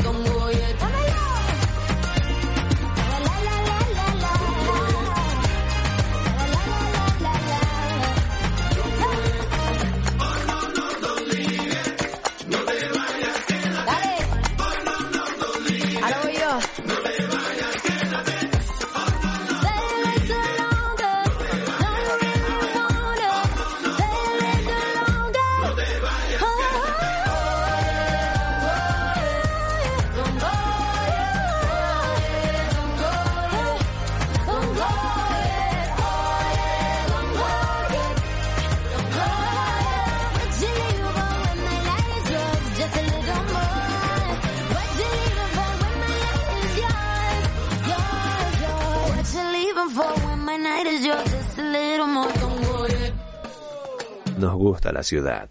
La recorremos en bici. Seguí escuchando de Invasión Bicicleta. Seguimos en invasión bicicleta, escuchábamos a Camila Cabello con el tema Don't Go Yet. Como anunciábamos al inicio del programa, vamos a estar hablando sobre el patrimonio urbano, sobre este legado que la historia nos deja en el presente de las ciudades. Y para ello vamos, estamos en línea, estamos en comunicación ahora mismo con eh, Fabio Márquez. Fabio es licenciado en diseño del paisaje y además tiene cursos de posgrado en patrimonio cultural y turismo sostenible. Además es director de la Comisión de Participación Social de Acumar. Hola Fabio, aquí Matías, eh, Sol, Chela y Maxi, te saludamos. Muy buenos días, un gusto estar en el programa. ¿Qué tal, Fabio? Muchas gracias a, vos por, por tu tiempo. Eh, hablábamos del patrimonio como este legado que el pasado nos deja en el presente, ¿no? ¿Por qué es tan, tan importante cuidar este patrimonio histórico? Digamos que todo lo que sea patrimonio histórico, cultural, arquitectónico, eh, son situaciones este, muy singulares que en general son cuestiones que ya no podríamos reproducir, pero que más allá de que sean bellos o no, son identitarios de donde venimos y poder entender mejor cómo se fue construyendo nuestra sociedad y que esas cosas que son preservables como patrimonio es porque merecen ser cuidadas porque queda poco, porque son esta cuestión de excepcionalidad y porque tampoco sabríamos en muchos casos replicarlas. Claro. Entonces, no solo representan algo físico, sino cómo vivía la gente, cómo se comportaban, este, cuáles este, maneras de ciudad distintas hubo antes que nosotros llegáramos. Eh, en Buenos Aires vemos eh, últimamente, en los últimos años, eh, muchas situaciones en las que eh, edificios que uno sin, sin ser un especialista en tema nota que son pintorescos, que son de otra época, que tienen como cierto valor cultural, artístico. ¿qué, está pasando en, en Buenos Aires con estos edificios? ¿No se está protegiendo correctamente el patrimonio de la ciudad? Digamos que todo lo que son bienes con esa característica de patrim- patrimoniales requieren de ciertas políticas públicas especiales para que no dependa solo de los privados cuidarlos, preservarlos, mantenerlos. Y lo que tenemos que el gobierno de la ciudad, en principio, más allá de no tener políticas proactivas para la preservación del patrimonio, en muchos casos es como que hasta alienta cierta destrucción de patrimonio porque hay que explicar mínimamente cómo es el mecanismo en Ciudad de Buenos Aires. Todas las edificaciones anteriores al año 1941 en principio están protegidas, pero para evaluar si tienen calidad patrimonial, porque pueden ser casas viejas pero que no tengan ningún valor arquitectónico, pasan por un Consejo Asesor de Asuntos Patrimoniales, que es un organismo que está en el área de desarrollo urbano de la ciudad, en la cual le integran funcionarios del gobierno de la ciudad, de la legislatura de la ciudad y de colegios profesionales, Facultad de Arquitectura de la UBA. Es un lugar bastante plural, pero que a la hora desde catalogar edificaciones, considerando que no son patrimoniales, están teniendo una mirada bastante ligera y vemos cómo descatalogan edificaciones que claramente, sin ser un especialista, tienen un alto valor arquitectónico y que detrás de ellos se aprueban edificios eh, que más allá de su calidad duplican, triplican o quintuplican la cantidad de metros cuadrados y es como que el mercado termina imponiendo un valor por la especulación inmobiliaria en la cual vamos perdiendo esos edificios tan singulares. Totalmente. Eh, eh, ahora, solamente los edificios es lo que se eh, protege o lo que se cataloga como patrimonio histórico. Hay otras otros lugares, no sé, imagino espacios públicos. Eh, imagino el caso de los adoquines, por ejemplo, que muchas veces también entra ahí en conflicto. Eh, nosotros los ciclistas lo, lo sufrimos, vos también sos ciclista, así que también Mm. sufrimos quizás esto, esto, el tema del adoquinado, pero digo, eh, no solo los edificios son, son importantes, ¿qué, qué, qué otras cosas se protegen? Digamos que en Ciudad de Buenos Aires hay legislación bastante floja de todo lo que debiera estar preservado, pero las que están preservadas en muchos casos no se cumplen. Por ejemplo, desde la década del 60, todo el adoquinado porteño tiene una protección en la cual no se puede vender, la ciudad no lo puede enajenar, no lo puede tirar, en todo caso lo puede restaurar o reciclar. Gran parte de que ese adoquinado, que tiene más de un siglo, no esté bueno en condiciones es porque no re- reciben ningún tipo de mantenimiento adecuado cuando tienen más de un siglo de funcionamiento y que eh, no han sido cuidados. Claro. Si el adoquinado tuviera un mantenimiento hecho por especialistas, que los hay, porque también está el mito de que nadie sabe poner adoquines. Sí, lo que pasa es que el Estado no contrata a esa gente y terminan laburando a lo mejor en barrios privados, pero que el adoquinado de los distintos tipos de adoquinado, porque quizás el, el mejor incluso para andar en bici es el granitullo, de adoquines de granito de 10 por 10 por 10, que es el que se forma en formas semicirculares, genera más liso. Lo que sucede es que hay algunas calles que están protegidas, que hace algunos años muchas asociaciones vecinales lograron, porque tenían mucha identidad con el barrio, San Telmo, el Abasto, lugares donde el adoquín hace parte a la construcción de un paisaje urbano integrado entre edificaciones, vereda, calle. E incluso el gobierno de la ciudad vaya falta encima. Claro. Hay una, una ausencia de política de, eh, de valorar esto, de sensibilizarse y sobre todo en los últimos 10 años se han levantado cantidades de adoquines que desaparecieron. se fumaron, cuando hay una ley claramente que prohíbe su comercialización y que deben ser cuidados.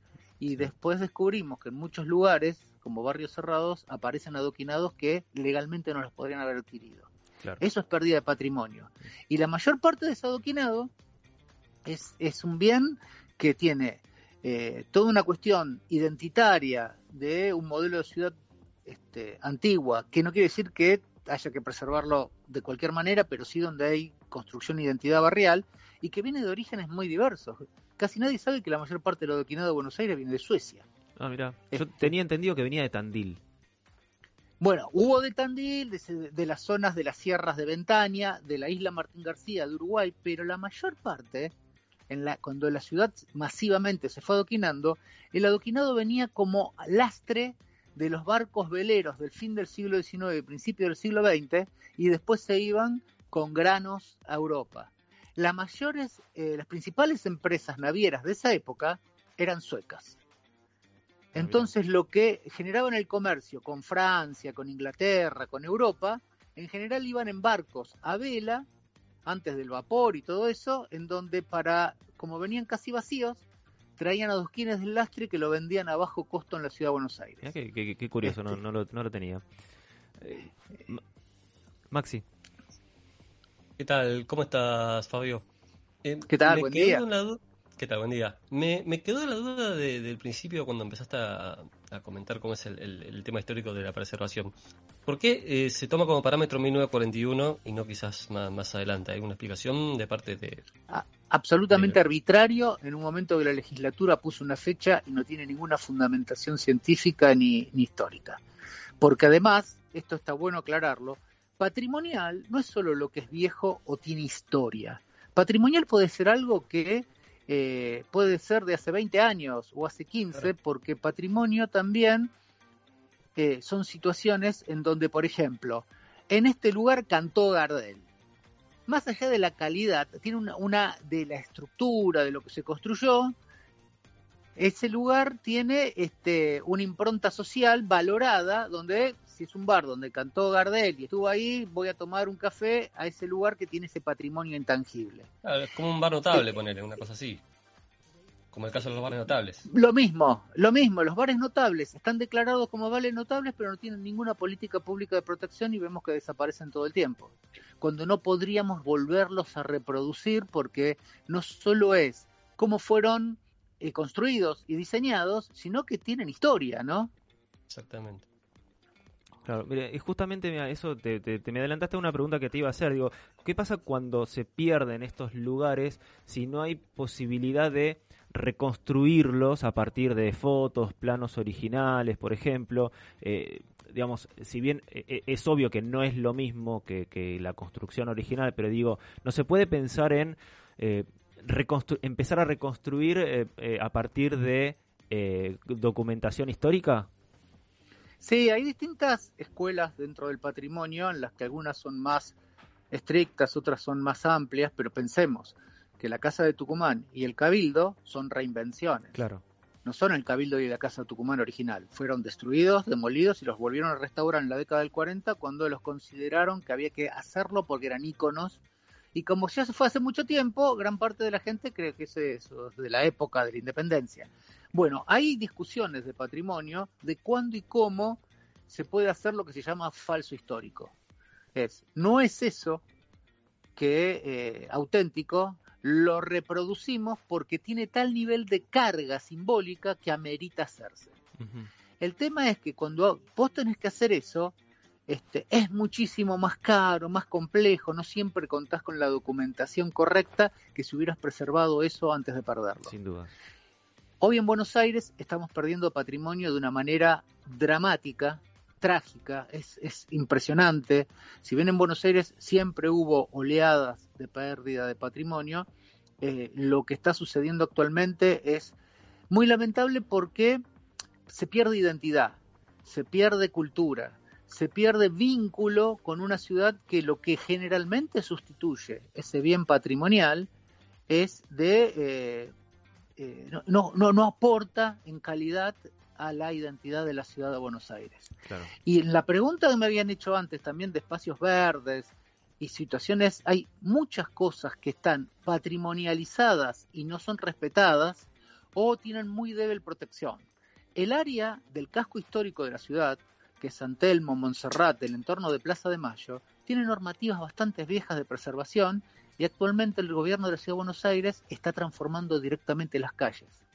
Este, está levantando el adoquinado, está borrando las veredas, generando una imagen este, muy banal un poco de ciertas calles este, europeas que eran más antiguas, anteriores a la vereda, y que dicen que tiene que ver con la accesibilidad, movilidad, pero en realidad está perdiendo toda la identidad y la- hay muchos movimientos vecinales en el casco histórico que se están peleando con el gobierno de la ciudad porque están impotentes con ese nivel de transformaciones que además son fortunas, muy Claro. caro. Sí, aparte están modificando arbitrariamente un aspecto, porque más allá de, de- de la de intervención que puedan hacer, digamos, si no refleja el, el, eh, digamos, la impronta original, es como que están armando una nueva realidad de cómo se vería un casco histórico, ¿no?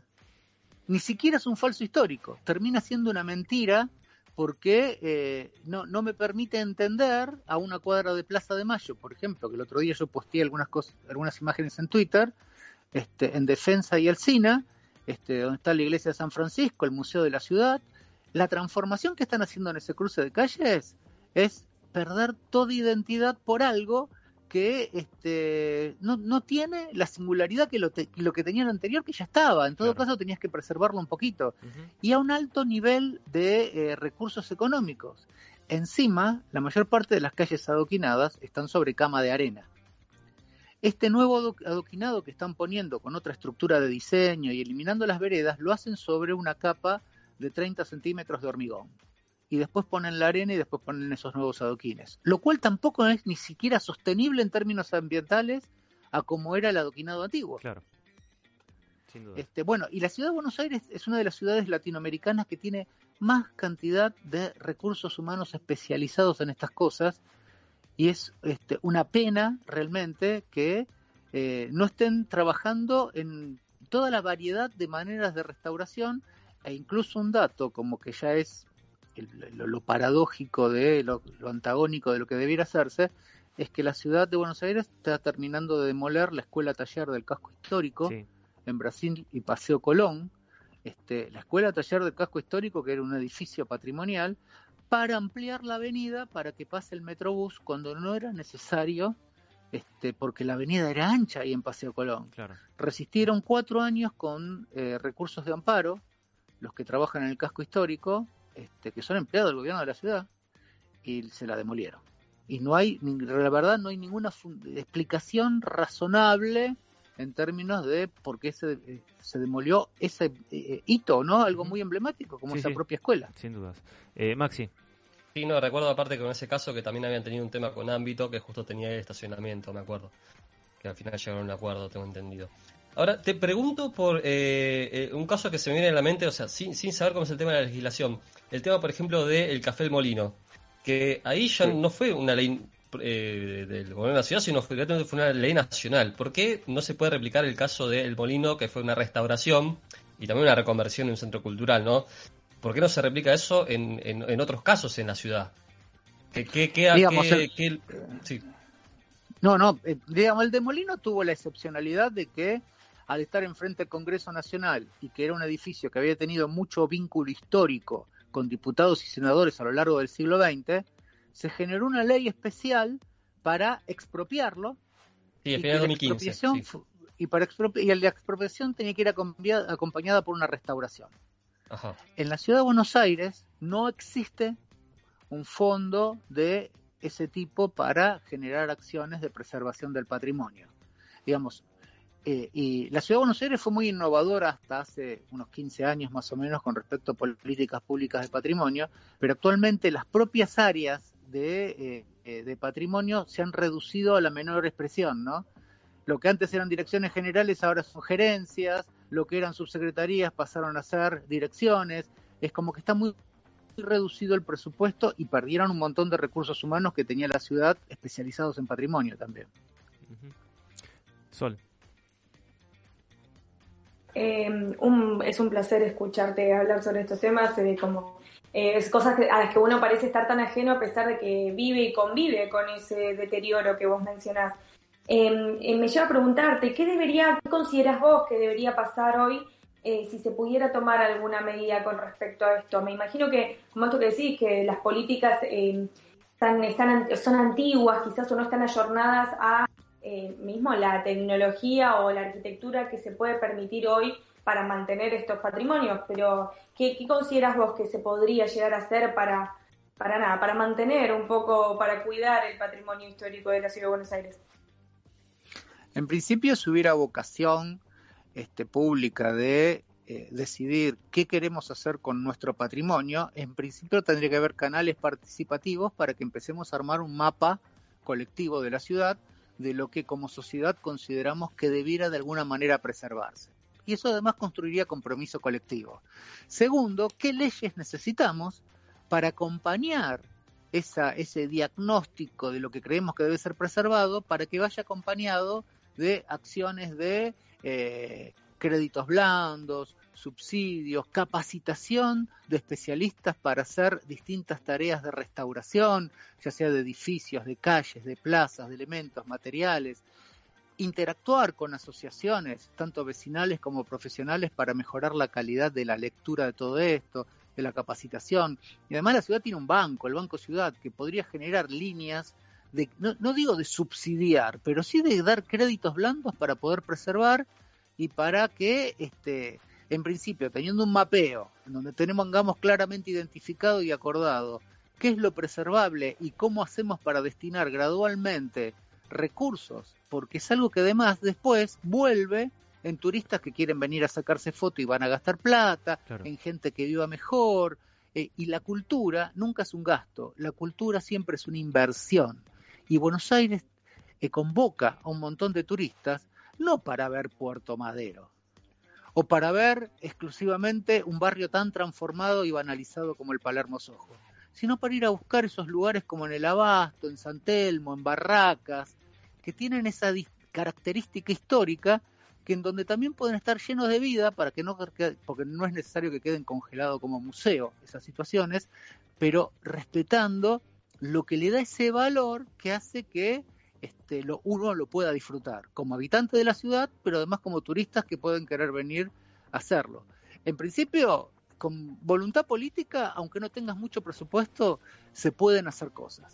Es lo que un poco reclamamos quienes estamos más metidos en esto, de que haya un- una reacción del gobierno de la ciudad que aparentemente es bastante insensible con esto. Muy bien, eh, Fabio, la verdad que seguiríamos toda la, la mañana hablando, se nos, se nos acaba el tiempo lamentablemente, eh, pero nada, es muy interesante poner eh, poner en- este tema en, en contexto, también para uno saber, uno que no es especialista, saber no solo lo que significa, sino también qué, qué es lo que se puede reclamar, digamos, estamos en épocas de elecciones, qué es lo que deberíamos estar eh, exigiendo a, a nuestros a los- Si a me los permiten, candidatos. les Sí, doy claro. un pequeño ejemplo, así breve, es el Parque de la Estación.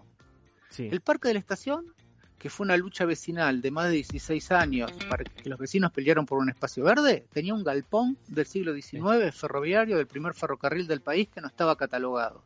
Los vecinos plantearon que cuando se hiciera el parque eso no se tenía que demoler porque era un patrimonio his- histórico y cultural de la historia ferroviaria y del barrio. Ese edificio se restauró, se le dieron nuevos usos y hoy hay una biblioteca, es un vacunatorio anti-COVID y lo hicieron los vecinos porque el gobierno de la ciudad lo quería demoler. Y Se fíjate, salvó discúlpame, porque hubo gente comprometida que se movilizó y lo consiguió. y fíjate también el, el contra- también el contraejemplo de eso, eh, ahí en Avenida Nuevo y Pueyrredón, que la gente de Caballito estaba peleando para hacer también un parque, eh, justamente en la zona también del ferrocarril, no se lo dieron y ahora quieren restaurar la Avenida Nuevo y Pueyrredón haciendo contaminación visual, básicamente. Ellos dicen que es un parque Casi verde, pero la verdad que no, y es una fortuna guita que sale para la ciudad.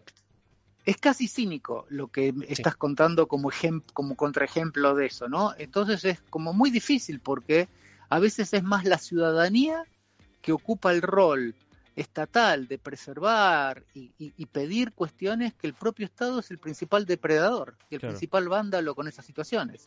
En una ciudad que tiene además el- un presupuesto de ciudad del primer mundo. Ni hablar. Ninguna ciudad argentina tiene compa- ni comparativamente un presupuesto como tiene esta ciudad, que lo cual podría generar acciones este, muy claras en este sentido. Sin lugar a dudas. Muy bien, Fabio, te, te agradezco muchísimo e- este tiempo y esta eh, tan clarísima explicación eh, aquí en Ve Invasión Bicicleta. No me quiero despedir de vos sin antes que eh, anuncies la bicicleteada del día de hoy por lo que es la, la cuenca del arroyo Sildañez. Bien, bueno, este, a las tres y media de la tarde vamos a salir de donde en Tubado empieza el Sildañez en la ciudad de Buenos Aires, que es en San Pedro y General Paz, y después de un recorrido, que si quieren entrar a las redes, a Cuenca en Red, o a Paisajeante, o a Cumar, van a ver el recorrido, terminaremos en Parque Avellaneda, con una, una, una bicicleteada muy movilizada en el barrio, organizada desde los propios actores, promovida por Acumar, y que lo único que tengo que advertir es que estamos decidiendo cómo viene el clima, porque está anunciándose lluvia y todavía no sabemos, y en todo caso anunciaremos por las redes si tuviéramos que suspenderla. Claro. Bueno, hay que estar atentos a, la- a las redes paisajeante, lo, lo encontramos a Fabio en, en Twitter, eh, en Instagram, para estar atentos. Fabio, muchísimas gracias por, por tu tiempo y para alegría de mi hijo Valentín, que es eh, fanático devoto de tu libro Aves Porteñas. Eh, te agradezco, te agradezco mucho este, este tiempo y esta entrevista aquí en Invasión Bicicleta. Muchas gracias a ustedes por permitir divulgar estas cosas y un gusto haber estado en el programa. Pasó Fabio Márquez con posgrado en Patrimonio Cultural hablando justamente de, este tema en la ciudad de Buenos Aires. Pasó por, aquí por Ve Invasión Bicicleta. Vamos rapidito a, a los mensajes parroquiales y volvemos para el cierre del programa. Si te gusta nuestro programa y querés seguir apoyándonos para brindarte el mejor contenido relacionado al ciclismo urbano, entra a deinvasionbicicleta.com.ar y entérate cómo podés colaborar con nosotros, por lo mismo que te saldría invitarnos una cerveza.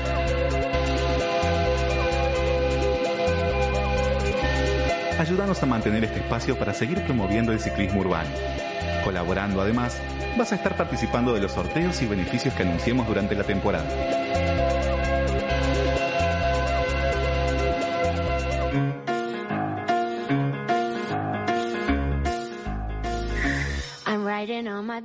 La musiquita que nos indica el final de un programa muy variado, muy, eh, muy eh, entretenido el día de hoy, eh, en donde tuvimos de todo, ¿no? Bicicletas, bici logística, arte, eh, un poco de, seriedad le pusimos en esta última entrevista con, con Fabio hablando del patrimonio. Eh, Chela, querías hacer un breve comentario sobre el 28S. Sí, así es. El 28 de septiembre se llevó a cabo la conmemoración por el Día Mundial de Acción por el Aborto Seguro y Legal. Es un día donde se eh, realizan acciones a nivel Latinoamérica y el Caribe por justamente el aborto seguro y legal. Y rápidamente comentarles cómo nace. Esto eh, se está llevando a cabo, se llevó a cabo en la ciudad de San Bernardo, per- perdón, en la localidad de San Bernardo, donde eh, en ese primer encuentro, en ese encuentro, quinto encuentro en realidad, se empezó a hablar sobre el uso del misoprostol, hoy en día la droga que se utiliza para realizar abortos seguros, dejando de lado el conocido legrado y las prácticas que llevaban altas tasas de mortalidad de mujeres por abortos clandestinos. El mismo 28 de este año nos eh, se realizó una, una oleada de pañuelos verdes mediante redes sociales para apoyar a las compañeras chilenas donde hicieron, rodearon la Asamblea Constituyente en Chile y donde en paralelo en la Cámara de Diputados aprobó un general, un proyecto general que es para despenalizar el aborto en las primeras 12 semanas de gestación. Este proyecto vuelve a comisiones por trámites legislativos que son bastante complejos para pasar al Senado y de nuevo poder tratar nuevamente esta, esta, bueno, obviamente este proyecto, como les bien estábamos diciendo, es un momento bastante clave en Chile porque estamos en, eh, en un cambio legislativo, pero bueno, se vuelve a poner en agenda el aborto legal, seguro y gratuito en América Latina y el Caribe. súper importante también a, a nivel social como, como acontecimiento. Gracias, Chela. Eh, seguramente en, en postdata debe haber más información sobre esto, ¿no, Chile? Sí, así es. Está, tenemos un posteo del mismo 28 hecho por la China Sánchez y también, bueno, hay algunas, también hay otras cositas que los invitamos a ver en arroba postdata-ar, su medio amigo independiente, eh, como bien les decimos, o como bien les recuerdo todos los sábados, periodismo sin chamullo a base de datos. Muy bien. Eh, Sol, algo para destacar en Bicitool. No, no va a llover, dije que no iba a llover. Está nubladísimo. Por favor, Maxi, no, no expongas así en el último minuto del programa a nuestro conductor que apostó fervientemente a la idea de que hoy no iba a llover. Eh, por suerte está todo registrado, así que a quienes les agarre la lluvia el día de hoy, eh, no, no piensen en Mati, no, no le tiren eh, el eh, pedaleó con solo esta mañana. Con respecto a Bicitool, obviamente que seguimos con el descuento para los oyentes de B Invasión Bicicleta. Tienen un 10% de descuento por, con todos los medios de pagos a través de nuestra página web, que es www.bicitool.com.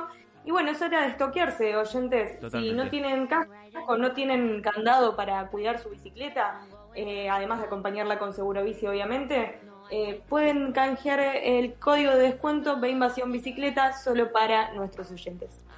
Muy bien, hicimos el programa del día de hoy en la operación Gise Fernández, estuvo como columnista Marian Urrestarazo, en el aire estuvimos Sol Mendoza, Chela Duarte, Maxi Gotic y quien les habla, Matías Zabalona. Recuerden que pueden escuchar todos los episodios de la temporada y temporadas anteriores en Spotify, pueden poner la campanita para no perderse ningún episodio. Nosotros nos volvemos a encontrar el próximo sábado, como siempre a las 10 de la mañana, aquí en EQ Radio. Usen luces de noche, respeten a los peatones, manejen con cuidados y siempre en bici. Happy riding on my bike. I'm going round the block. I'm like an ice cream truck. I'm tasting all the flavors. I'm waving to my neighbors. Hi. While I'm riding on my bike. I'm going round the block. I'm counting all the cracks. Six, seven, eight. Yeah, I'm the pavement agent. And my house is the station. And I ride past on my bike. I'm going round the block. My tummy's rumbling. My mom is selling tickets to broccoli and fish sticks. I'm hungry. Inicio. Espacio publicitario. No dejes de estar conectado. Ecuradio en Facebook, en Instagram, en Twitter. Búscanos con EQ Radio. Divertite, conectate, conoce todo eso y más. Por EQ Radio. EQ, dale aire a tus ideas.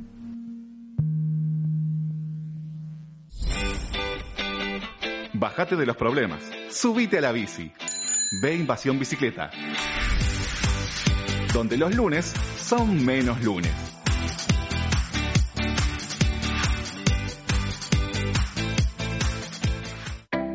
La cuarta